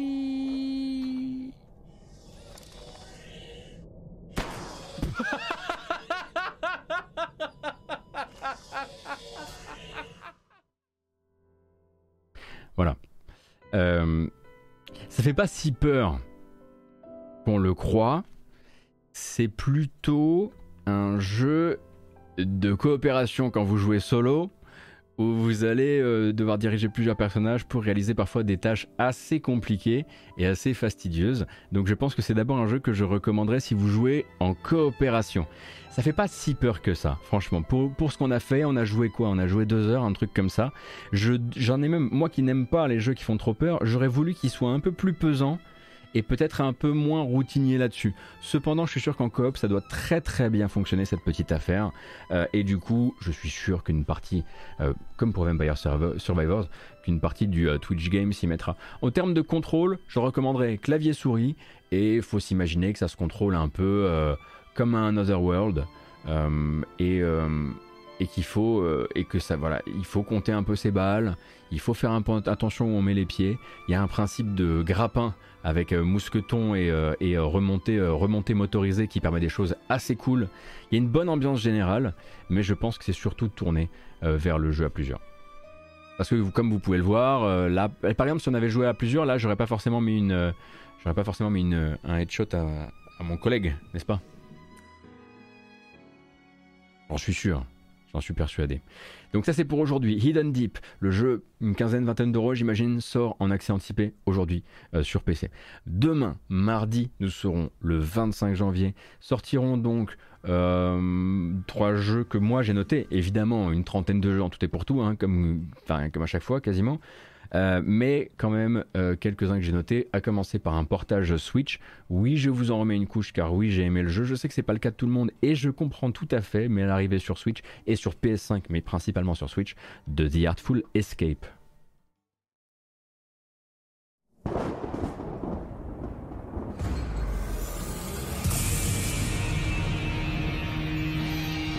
Now we ain't got much time.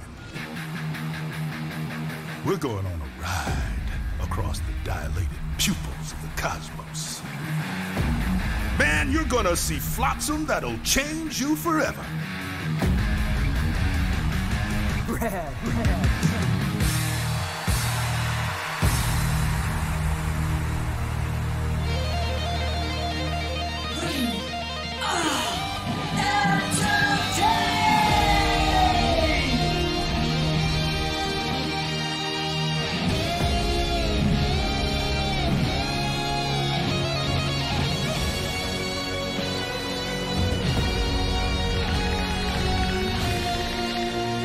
Kid, you're a star.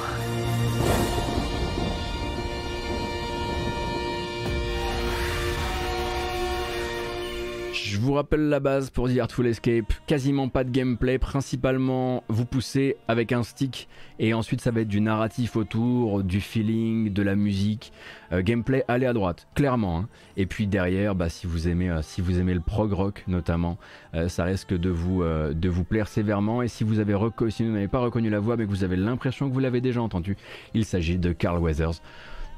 Voilà, juste juste Rocky, juste effectivement le Mandalorien si vous voulez aller par là, qui prête sa voix à quelques personnages de jeux vidéo et notamment un personnage très central dans euh, oui, c'est Apollo Creed.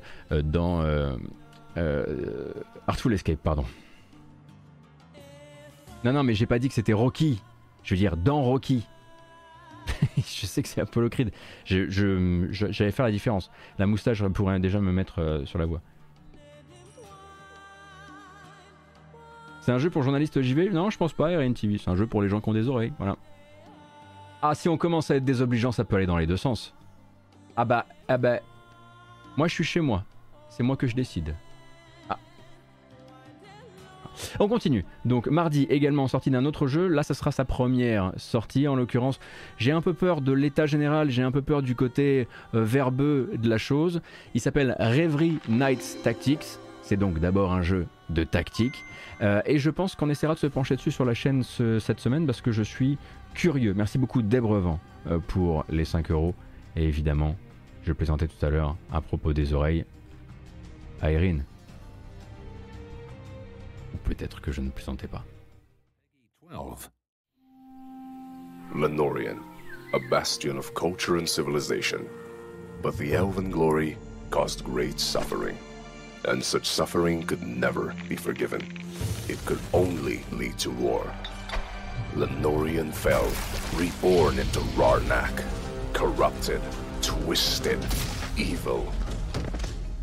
As our order's duty is to guard all knowledge, we sent an expedition to save all remaining elven lore. And we never heard from them again. Alors, la- le début de la bande-annonce n'est pas évident parce qu'on voit pas du tout ce que c'est que le gameplay. Rassurez-vous, ça arrive. Voilà.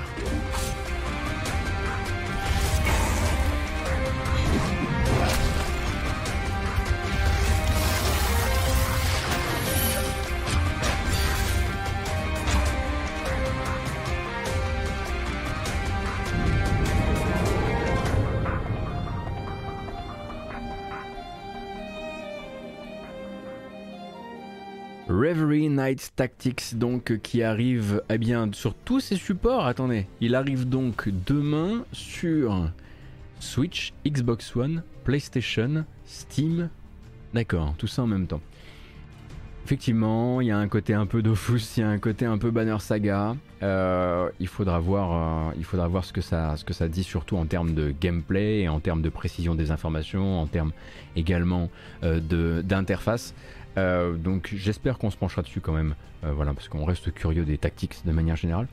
Et mardi, c'est également la sortie. Voilà, si vous n'aviez pas craqué pour le dernier Serious Sam, eh bien, Devolver aimerait beaucoup que vous craquiez. Alors, ça fait un peu Banner Saga version Wish. Oui, c'est ça qu'on verra. Oncle l'autre, du coup, on explorera ensemble. Euh, je l'achèterai pour vous, quoi, du coup. Et puis, si ça vous plaît pas, comme ça, moi, j'aurais fait le taf. Serious Sam, donc Siberian Mayhem, qui est donc un. Comment dire ben, Un standalone. Donc un épisode autonome de Serious Sam. Euh, vous n'avez pas le besoin d'acheter Serious Sam 4 pour pouvoir jouer à, à Siberian Mayhem. Attendez quand même les tests, dans la mesure où bon bah Serious Sam 4 est très- était vraiment explosé de chez explosé quoi.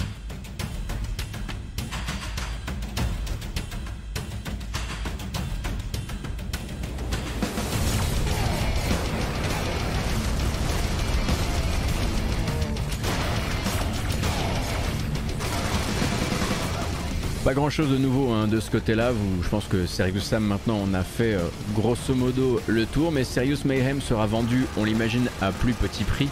Le but étant très probablement de profiter du travail réalisé par les développeurs sur la version de base, euh, en changeant les assets, en créant de nouvelles situations de jeu pour rentrer un peu dans ses frais. C'est très probablement un marqueur du fait que Serious Sam 4 ne s'est pas suffisamment vendu pour rentrer justement dans son, investissement, pardon, ce qui ne pr- surprendra probablement personne.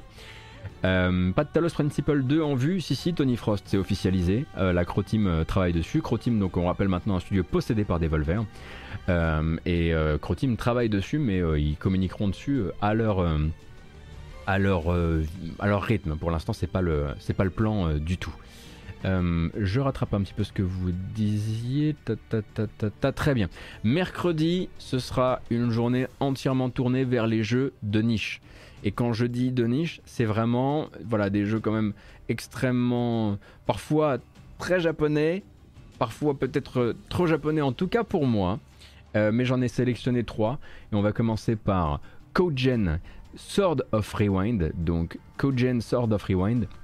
C'est un jeu d'action 2D japonais qui va mélanger, donc on va dire, euh, du, de la plateforme et du beat'em up euh, à l'ancienne, avec des mécaniques temporelles qui rappellent Braid, notamment la possibilité de mettre parfois votre personnage en stase pendant que le reste du monde défile, pendant que se décharge ou se recharge des piles et des batteries. C'est un jeu dont vous pouvez essayer, alors je ne sais pas si vous pouvez essayer une démo, je crois que la démo est disponible ou en tout cas moi j'ai joué à une démo, je sais pas si elle est disponible pour tout le monde. Faites gaffe, c'est die and retry à mort déjà dans le tuto. Et déjà dans le tuto, si c'est pas votre truc, si l'exec parfaite n'est pas votre truc, il y a moyen de devenir zinzin. Donc c'est pour une- un type de joueur particulier qui ont envie voilà, de rewind jusqu'au moment où ils arriveront. Le jeu s'appelle Sword of Rewind, hein, c'est écrit dessus. Euh, jusqu'au moment où ils arriveront à passer jusqu'au prochain checkpoint. Et vraiment, entre chaque, chaque checkpoint, chaque checkpoint, c'est un vrai défi. Voilà. Une bonne annonce de 2 minutes tout de même, qui va gueuler un peu. euh, mais comme je le disais, c'est du jeu indé japonais et ça va vraiment euh, au bout des choses, même dans la communication.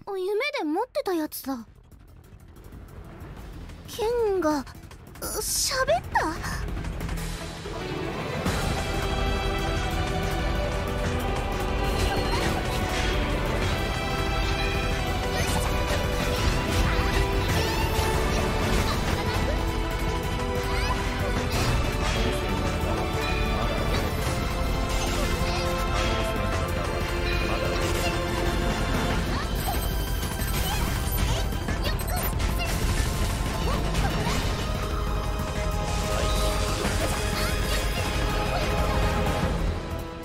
はじめまして大鳥琥珀私の名はエグゼブレーカー。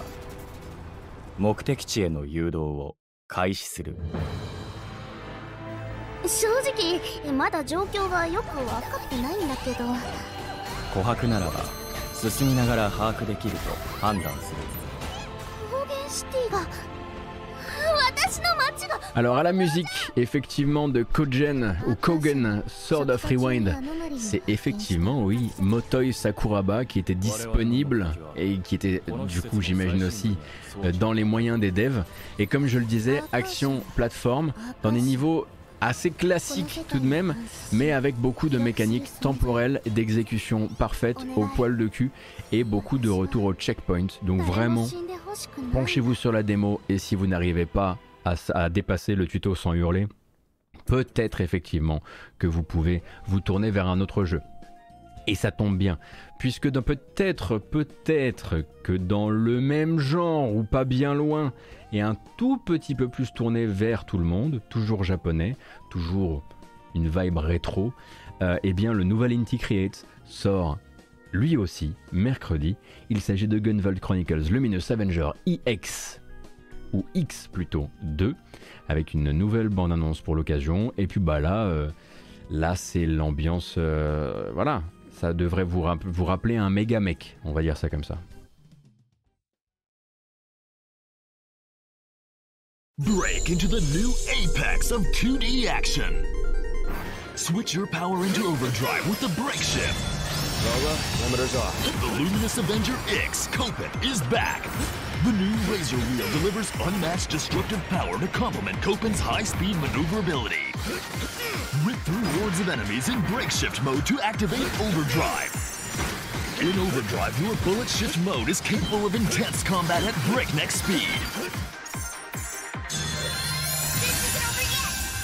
The Muse of Hope Lola is powered up with more charm than ever. She replicates the attacks of defeated bosses and supports you in combat with EX weapons. With the help of a new partner, No, will Copen be able to return to his home world? Jeez, that was so messed up. You guys left me a no behind. Alors, si vous en avez plus que soupé euh, de la voix des trailers de Inti Creates, appuyez sur 1. Si vous en avez plus que soupé appuyez sur 1 et si vous en avez... Euh, voilà, voilà, voilà. Non, je pense que c'est la seule possibilité. Hein. Il n'y a qu'une seule manière. Il n'y a qu'une seule manière de répondre à ces trailers. Et là, c'est toujours la même voix, il me semble. Hein. Il me semble que de jeu en jeu, de série en série, il y a toujours cette horrible voix. Et maintenant, je me tais parce que justement, le gameplay est de retour.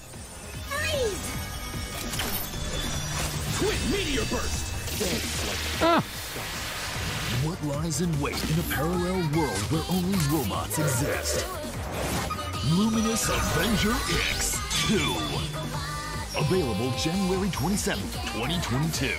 Luminous Avenger X2 de la série Gunvolt Chronicles donc sort lui aussi sur Steam eh bien mercredi.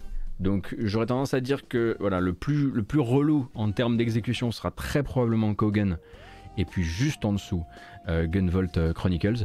Et un autre jeu toujours basé, bah, lui, sur le skill. Voilà, c'est Skill, euh, skill Wednesday. il s'agit de Deflector, un jeu qui donc un jeu indépendant, lui pas japonais, qui arrive sur Steam mercredi et qui a déjà à disposition sur Steam, si vous voulez, une démo qui s'appelle Deflector épisode 1 ou prologue, enfin je sais plus exactement. Et puis bah c'est un peu écrit dessus, Deflector. Ça va être un jeu d'action avec quelques rideaux de boulettes, soit à éviter, soit euh, à dévier.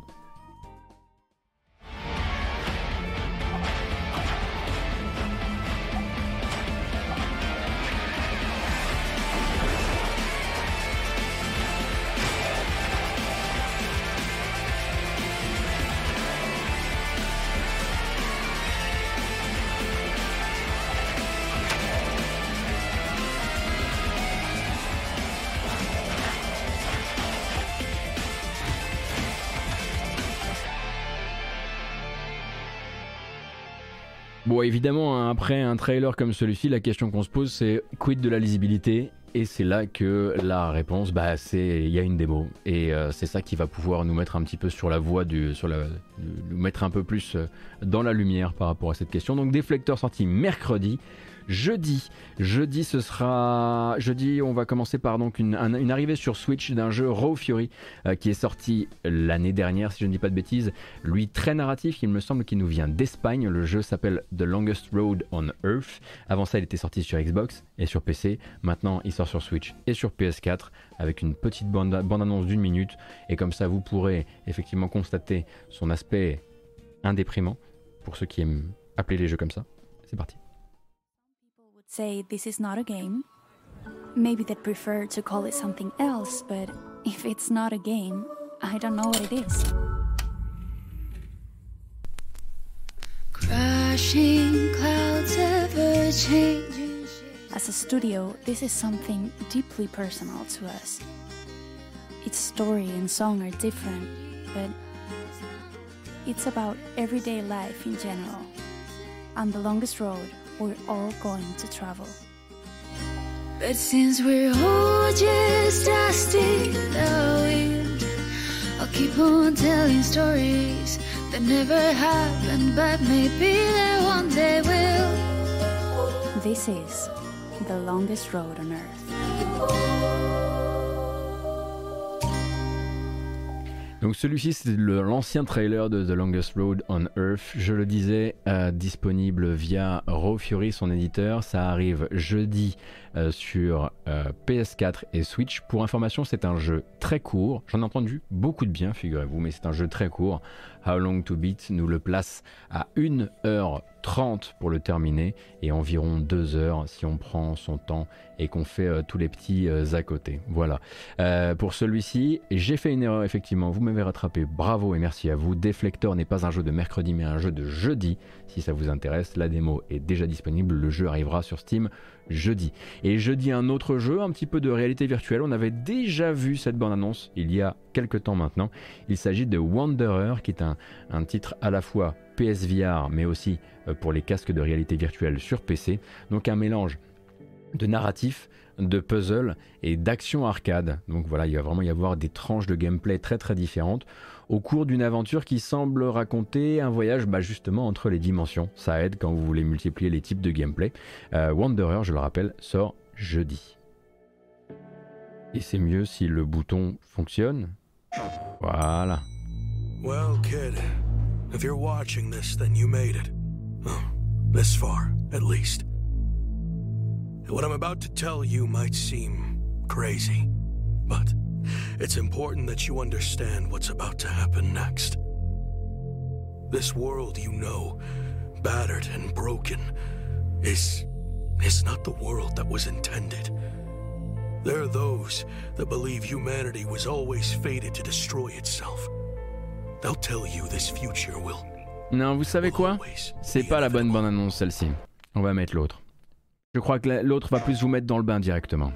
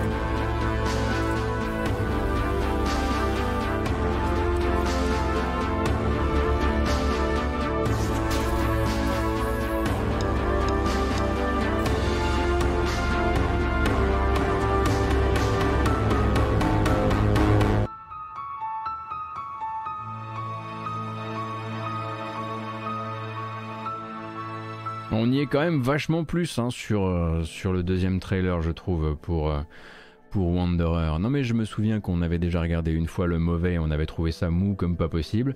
Il se passe plein de trucs, on joue de la batterie, on pêche, on décode des trucs, on tire à l'arc, euh, il se passe effectivement beaucoup beaucoup de choses. Ça ressemble à une espèce de grand escape room, escape game, escape room. Et donc comme je le disais, ça sort jeudi à la fois sur PSVR et sur les autres casques.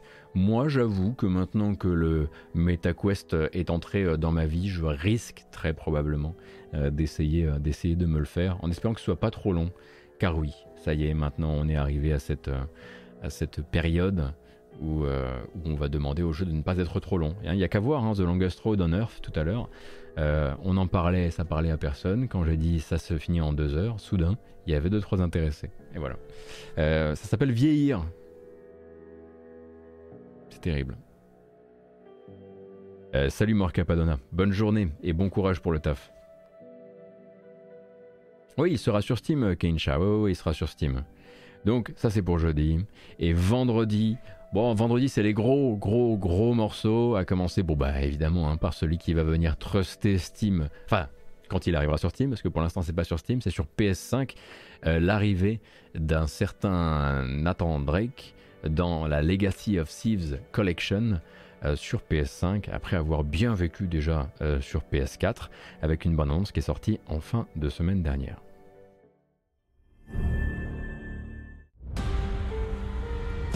You ever wonder with different choices how we might have ended up?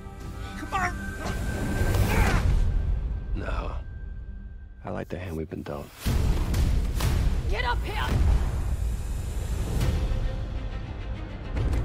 I am a man of fortune, and I must seek my fortune. The tusk of Ganesh. Historians believe that it was a symbol of power and dominance. Libertalia. The long-lost legendary pirate Utopia. The biggest pirate treasure of all time is within our grasp. Take the wheel! What? Be out of your mind? Probably! Oh, crap, crap, crap! You know what, Nate?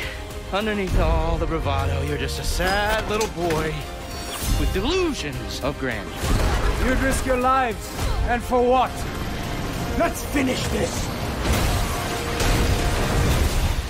How long we been chasing this thing, huh? You and me.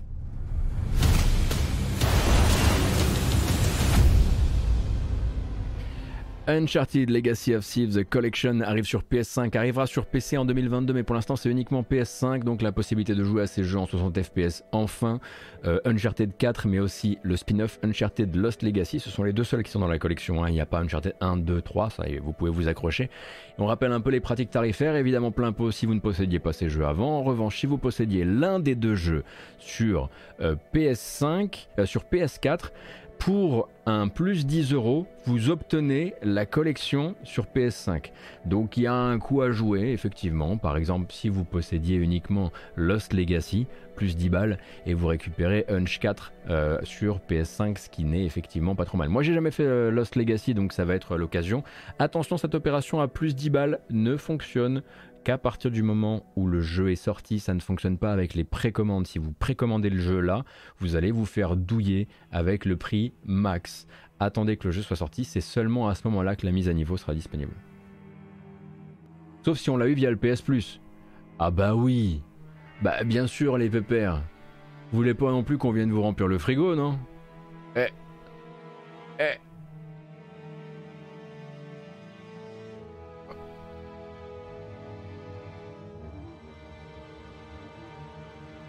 Salut Abyssine, bienvenue.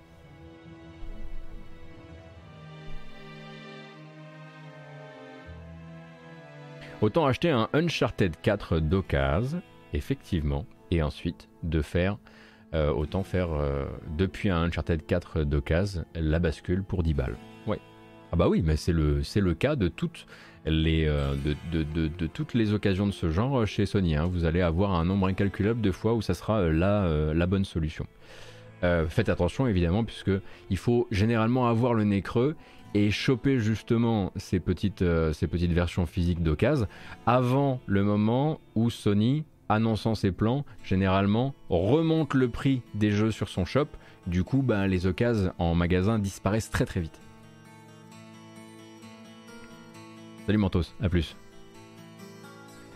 Et donc voilà, ça c'est pour vendredi avec Uncharted Legacy of Thieves Collection sur PS5. On rappelle l'arrivée sur PC via Steam aura lieu plus tard en 2022.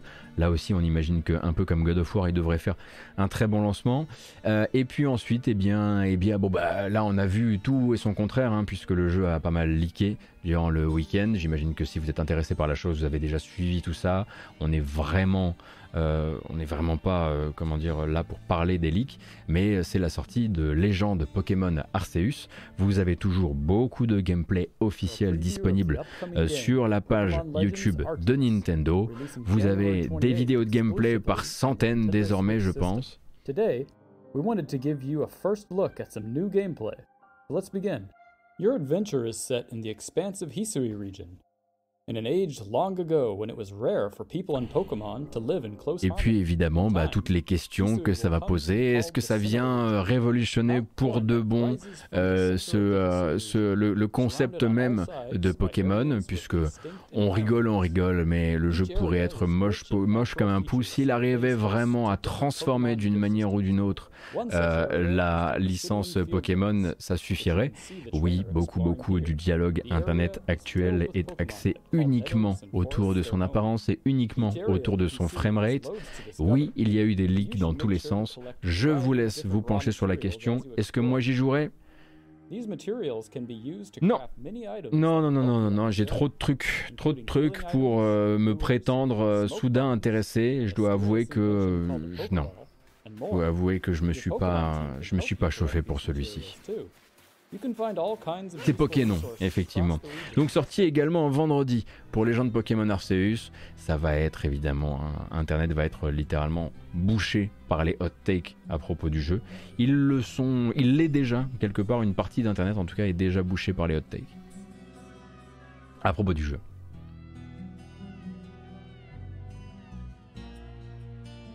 Dit-il avant de publier sa FAQ à la fin de l'embargo. non, non, non, je vous assure que je suis pas du tout sur le dossier. Et un dernier petit jeu pour vendredi un peu plus léger que Uncharted et Pokémon.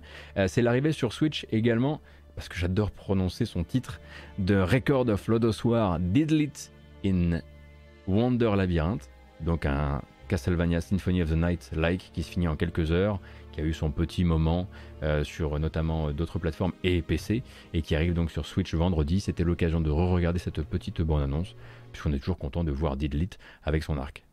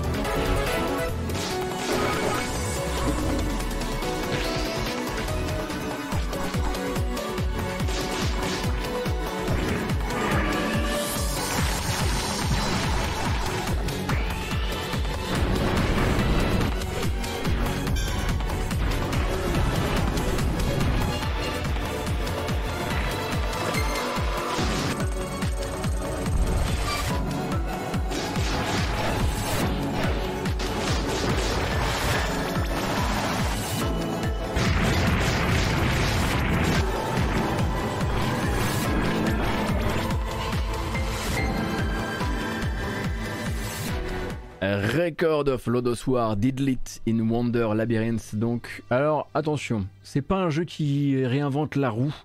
C'est un jeu qui vraiment se repose sur cette roue euh, tout à fait, euh, tout à fait de manière tout à fait détendue. Donc c'est une sorte de skin Lodos euh, pour un SETN like. ça s'envoie en quelques heures. C'est considéré comme un comme un chouette petit jeu qui effectivement a plutôt une belle apparence. D'autres gens qui effectivement suivent la team Ladybug ont préféré leur jeu à licence Toho, donc Toho Luna Nights qu'avait testé pour vous sur Gamecult Pipo Mantis. Mais bon après, Team Ladybug, si vous aimez les, les, les Metroidvania, enfin si vous aimez les Castlevania, enfin oui, les Igavania on va dire, c'est plutôt une bonne boutique sur, laquelle sur laquelle se pencher. Et effectivement, les deux sont disponibles dans le Game Pass, si je dis pas de bêtises. Mickey Guevara, merci beaucoup. Merci pour ta présence et, euh, et, bonne journée. Donc ça c'était pour les jeux de la semaine, mais on n'a pas tout à fait terminé encore parce qu'il va nous rester quelques petites bandes annonces que je voulais vous montrer avant qu'on se, avant qu'on se quitte. À commencer par un jeu qui a fait une apparition surprise sur Steam il y a quelques jours à peine. Si vous aviez lu à propos euh, du jeu sans savoir quand vous pourriez euh, y jouer et que vous êtes sur PC, Gnosia est sorti. Donc Gnosia, qu'est-ce que c'est C'est? Le mélange d'un visual novel et de mécanique de tromperie sociale à la Among Us. Très bon test également de Pipo Mantis sur Gamecult. Très bonne BO également. J'en ai même glissé dans la matinale pour les fois à venir. Je me suis encore cogné. Aïe aïe aïe aïe aïe. Et une bonne annonce.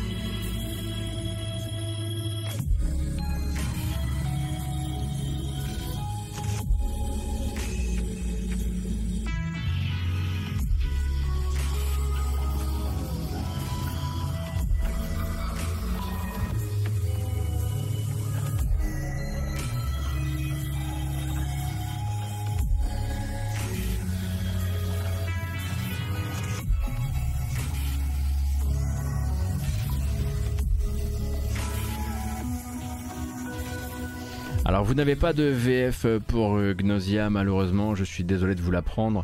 Et Gnosia n'est pas non plus un jeu tout à fait neuf effectivement puisqu'il a traversé les années selon les plateformes et la dernière en date c'est évidemment la Switch, la Switch pardon, c'est le PC bizarrement, euh, qui n'avait pas encore reçu son shot de Gnosia et le jeu est sorti, désormais disponible, édité chez Playism. Euh, Playism qui montrait également beaucoup beaucoup de nouveaux jeux et de nouvelles annonces durant ce week-end. La plupart je les ai pas mis ici parce que vraiment c'est trop early ou trop japonais et trop early en même temps euh, pour, euh, on va dire, figurer ici. Cependant, là-dedans, il y avait aussi euh, la nouvelle selon laquelle Platinum Games sortira bel et bien Sol Cresta, donc son nouveau shmup. Euh, qui a désormais une date de sortie, ce sera le 22 février 2022. En revanche, il n'y a pas eu de nouvelle bande-annonce. Vous avez un long, long stream où Platinum vous montre donc ce gameplay de Sol Crestin, un gameplay basé sur euh, l'assemblage de plusieurs vaisseaux, euh, donc un shmup vertical avec de la musique par Yuzo Koshiro. Et on attend très très fort la BO de Yuzo Koshiro pour Sol Cresta, je le rappelle donc 22 février. Non mais trop japonais dans le sens vraiment, c'est que des trucs que vous m'auriez jeté à la tête je, vous connais. Mais si vous êtes intéressé parce qu'a annoncé Playism ce week-end, vous pouvez aller sur la page de Gematsu, donc euh, G-E-M-A-T-S-U, et là vous avez toutes les bandes annonces en question et vous verrez que, euh, que vous me les auriez jetées à la tête.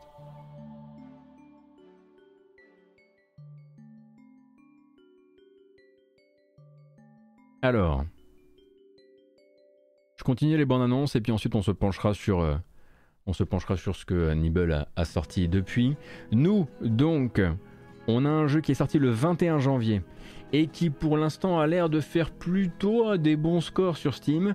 Et vu que je l'avais pas traité ici, je me suis dit tiens, c'est quand même l'occasion, effectivement. Strange Horticulture euh, est sorti le 21 janvier dernier. Il n'y a pas de traduction, c'est uniquement en anglais malheureusement. Donc c'est un jeu d'horticulture, mais aussi un jeu d'enquête à base d'horticulture et je voulais vous montrer la bande-annonce pour qu'on puisse rattraper, se rattraper. Moi j'aimerais bien l'essayer cette semaine par exemple. With many requests. Some seek remedies for their health or to help them sleep. Some need the perfect gift to make a new friend. Some simply wish to scratch the ears of the store's cat, Hellebore. All are searching for something. As for me, I spend my days collecting and identifying the unusual plants of this land.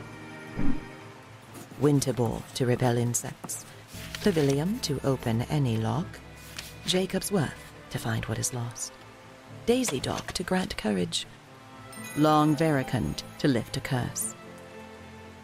Most who visit my shop have small and simple needs, though sometimes they can be mischievous, even sinister. Occasionally, their stories intertwine, offering me a glimpse at larger events. I aim to serve them all with wisdom and discretion. Donc comme vous pouvez le comprendre, Horticulture va vous proposer de tenir votre boutique donc de plantes et de décoction de plantes et donc d'apprendre à connaître un narratif beaucoup plus large que ce qui va beaucoup de choses qui se passent en dehors de votre boutique simplement avec les différentes personnes qui vont se présenter à votre échoppe un peu à la manière d'un Papers Please ou, autre évidemment. Et tout ça ça va vous mener à une enquête une grande enquête à base justement de plantes. Euh, et il y a une démo il y a une démo il y a une démo disponible sur Steam. Je savais pas du tout que celle d'elle euh, avait euh, fait euh, une heure de stream sur le jeu hier. Bon, ça ne m'étonne pas non plus. mais voilà, du coup, j'avoue que je m'y pencherai bien. Ça peut être assez intéressant. Donc celui-ci, pour rappel, est déjà sorti. Hein. Il est sorti le 21 janvier dernier, il y a quelques jours à peine. Alors qu'un autre jeu lui est prévu pour 2022. Je ne lui ferai pas l'article, je le laisserai montrer sa bande-annonce. Dans les deux jeux que je vais vous donner, les deux références, vous allez avoir l'explication de l'apparence du jeu. À partir de là, il y aura les gens qui savent et les gens qui ne savent pas. Sur le chat, on tient évidemment à ce que les gens qui savent disent aux gens qui ne savent pas que c'est normal, que c'est normal que ce soit moche. Donc, d'un côté, Rimworld, de l'autre, Crusader Kings. C'est prévu pour cette année et ça s'appelle Norland.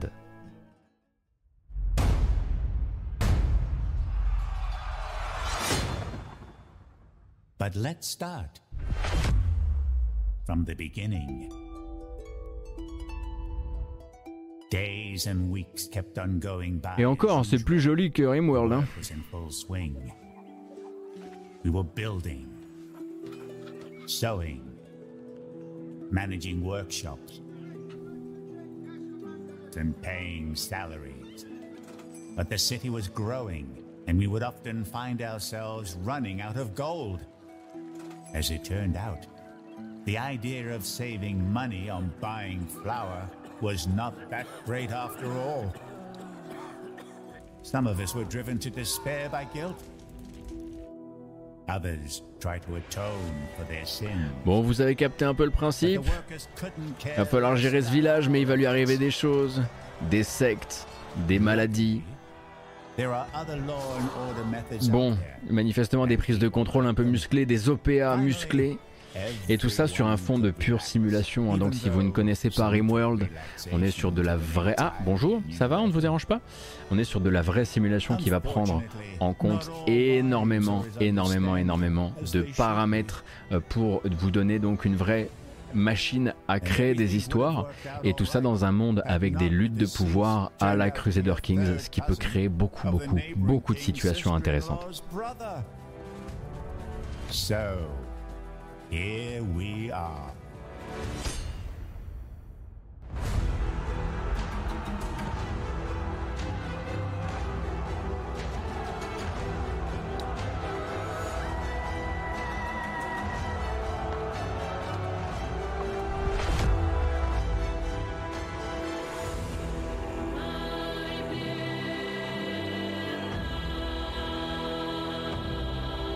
Voilà donc euh, Norland prévu pour l'automne 2022. Alors les devs en l'occurrence, je vais vous dire d'où ils viennent et ce qu'ils ont fait.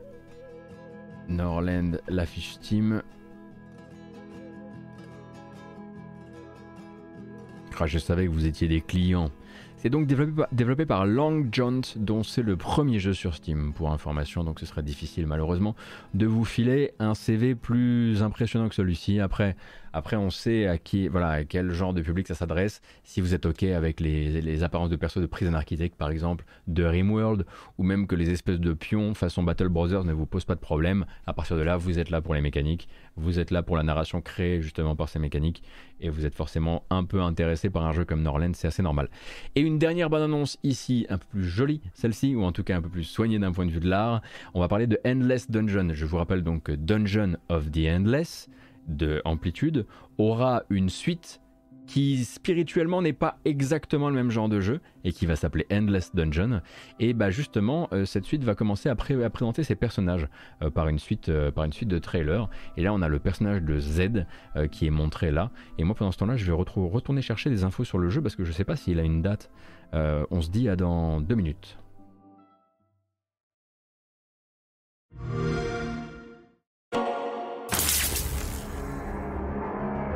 This here tale begins with Zed and her squad on leave at the Sunkiller Festival. A place where Zed, as much headbanger as heavy infantry, was nigh into heaven. Zed'll tell you that concert was worth the price of going stone deaf. Why, the crowd and the bands barely slept, or even sat down. But after five days of kicking up your heels, trying to pilot a ship's like trying to put socks on a rooster. And once this derelict old station got a hold of them, well, they never had a chance.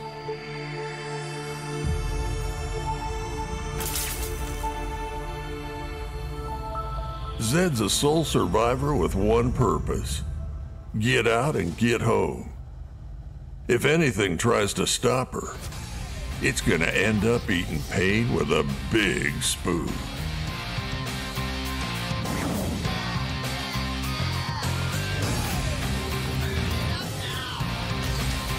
The angrier Zed gets, the more damage she does. Boom. That's the calm before. And here's the storm.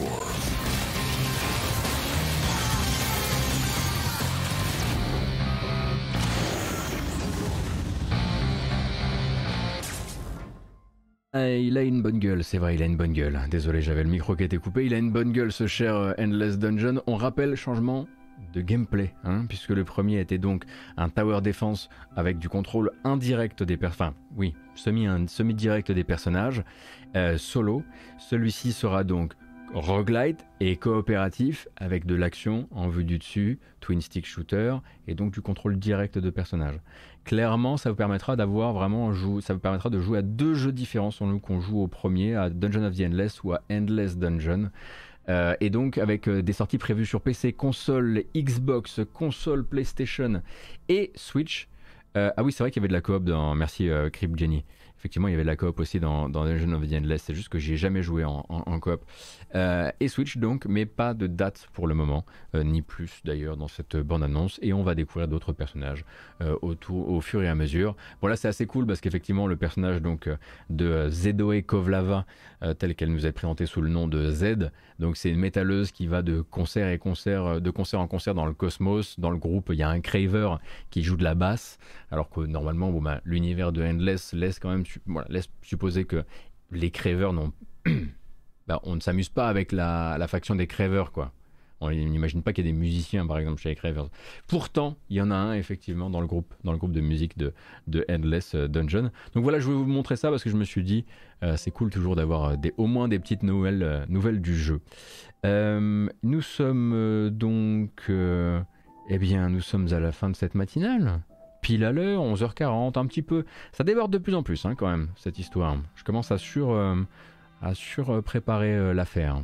Faut que je fasse attention à ça. Alors, on disait qu'il y avait 2-3 news vite fait par rapport à Nagoshi. Ouais.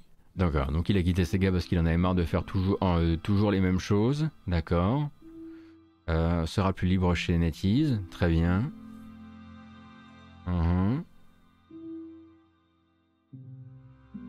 D'accord. Oui, bah ça c'est que des classiques. Euh, voilà, avant on faisait toujours la même chose. Là, je vais pouvoir faire de nouvelles choses. Euh, je suis plus libre, euh, notamment des choses qu'on n'avait pas le droit de faire avant. Enfin, oui.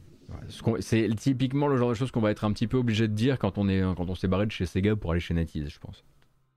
C'est un peu le c'est pas moi, c'est toi. Ou peut-être c'est pas toi, c'est moi. Juste bon, voilà, j'avais envie d'autre chose. Merci beaucoup, Thinker One, pour le gift à Banjo Gaoli, c'est très gentil. Euh, et euh, merci beaucoup pour les nombreux subs et les nombreux follow et toute votre présence ce matin et tout votre soutien, ça fait extrêmement plaisir. Il est. Il est il est l'heure. Il est l'heure. Si. Si, si, si.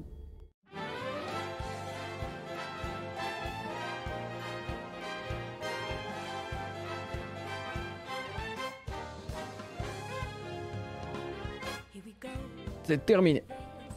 C'est fini. Fini, fini, fini. Merci beaucoup d'avoir été là encore une fois ce matin pour la matinale jeux vidéo. On a fait le tour de l'actu, j'espère que ça vous a plu. On se retrouvera pour de l'actualité mercredi matin, mais demain matin je serai en live évidemment euh, pour jouer à des jeux avec vous. J'aimerais faire un focus demain matin sur le Big Adventure Games Event qui a, lieu, qui a lieu actuellement sur Steam, donc notamment des jeux d'aventure, des point and click, des jeux narratifs j'ai sélectionné des jeux très très beaux notamment qu'on pourra découvrir ensemble demain via des démos auxquels vous pouvez vous adonner aussi hein, puisque Steam à ce gros événement avec des démos de jeux d'aventure en ce moment. Euh, donc rendez-vous demain, j'espère que ça vous plaira. Moi à la base j'avais prévu de vous faire un coup, en fait j'allais lancer Vampire Survivors, mais en fait j'ai mal aux pattes comme pas possible et il faut que j'aille m'étirer un peu, que j'aille prendre l'air. Donc je vous abandonne, il est 11h42, votre journée ne fait que commencer, nous ne sommes que lundi, je suis désolé mais j'espère que du coup vous vous êtes euh, agréablement réveillé en ma compagnie. Il va y avoir un raid, surtout restez dans le coin.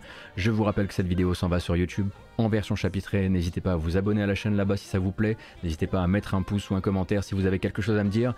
Et également disponibilité via euh, les plateformes de podcast.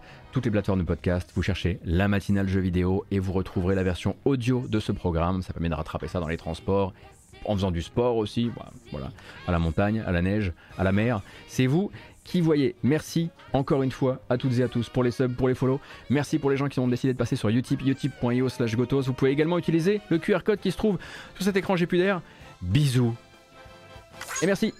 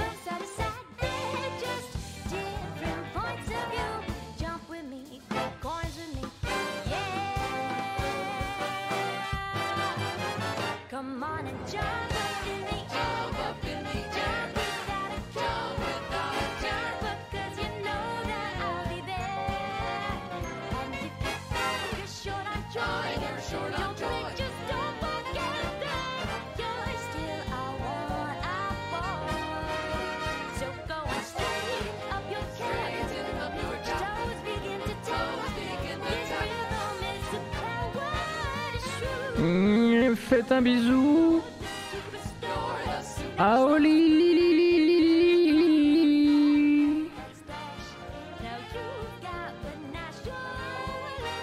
Quel plaisir.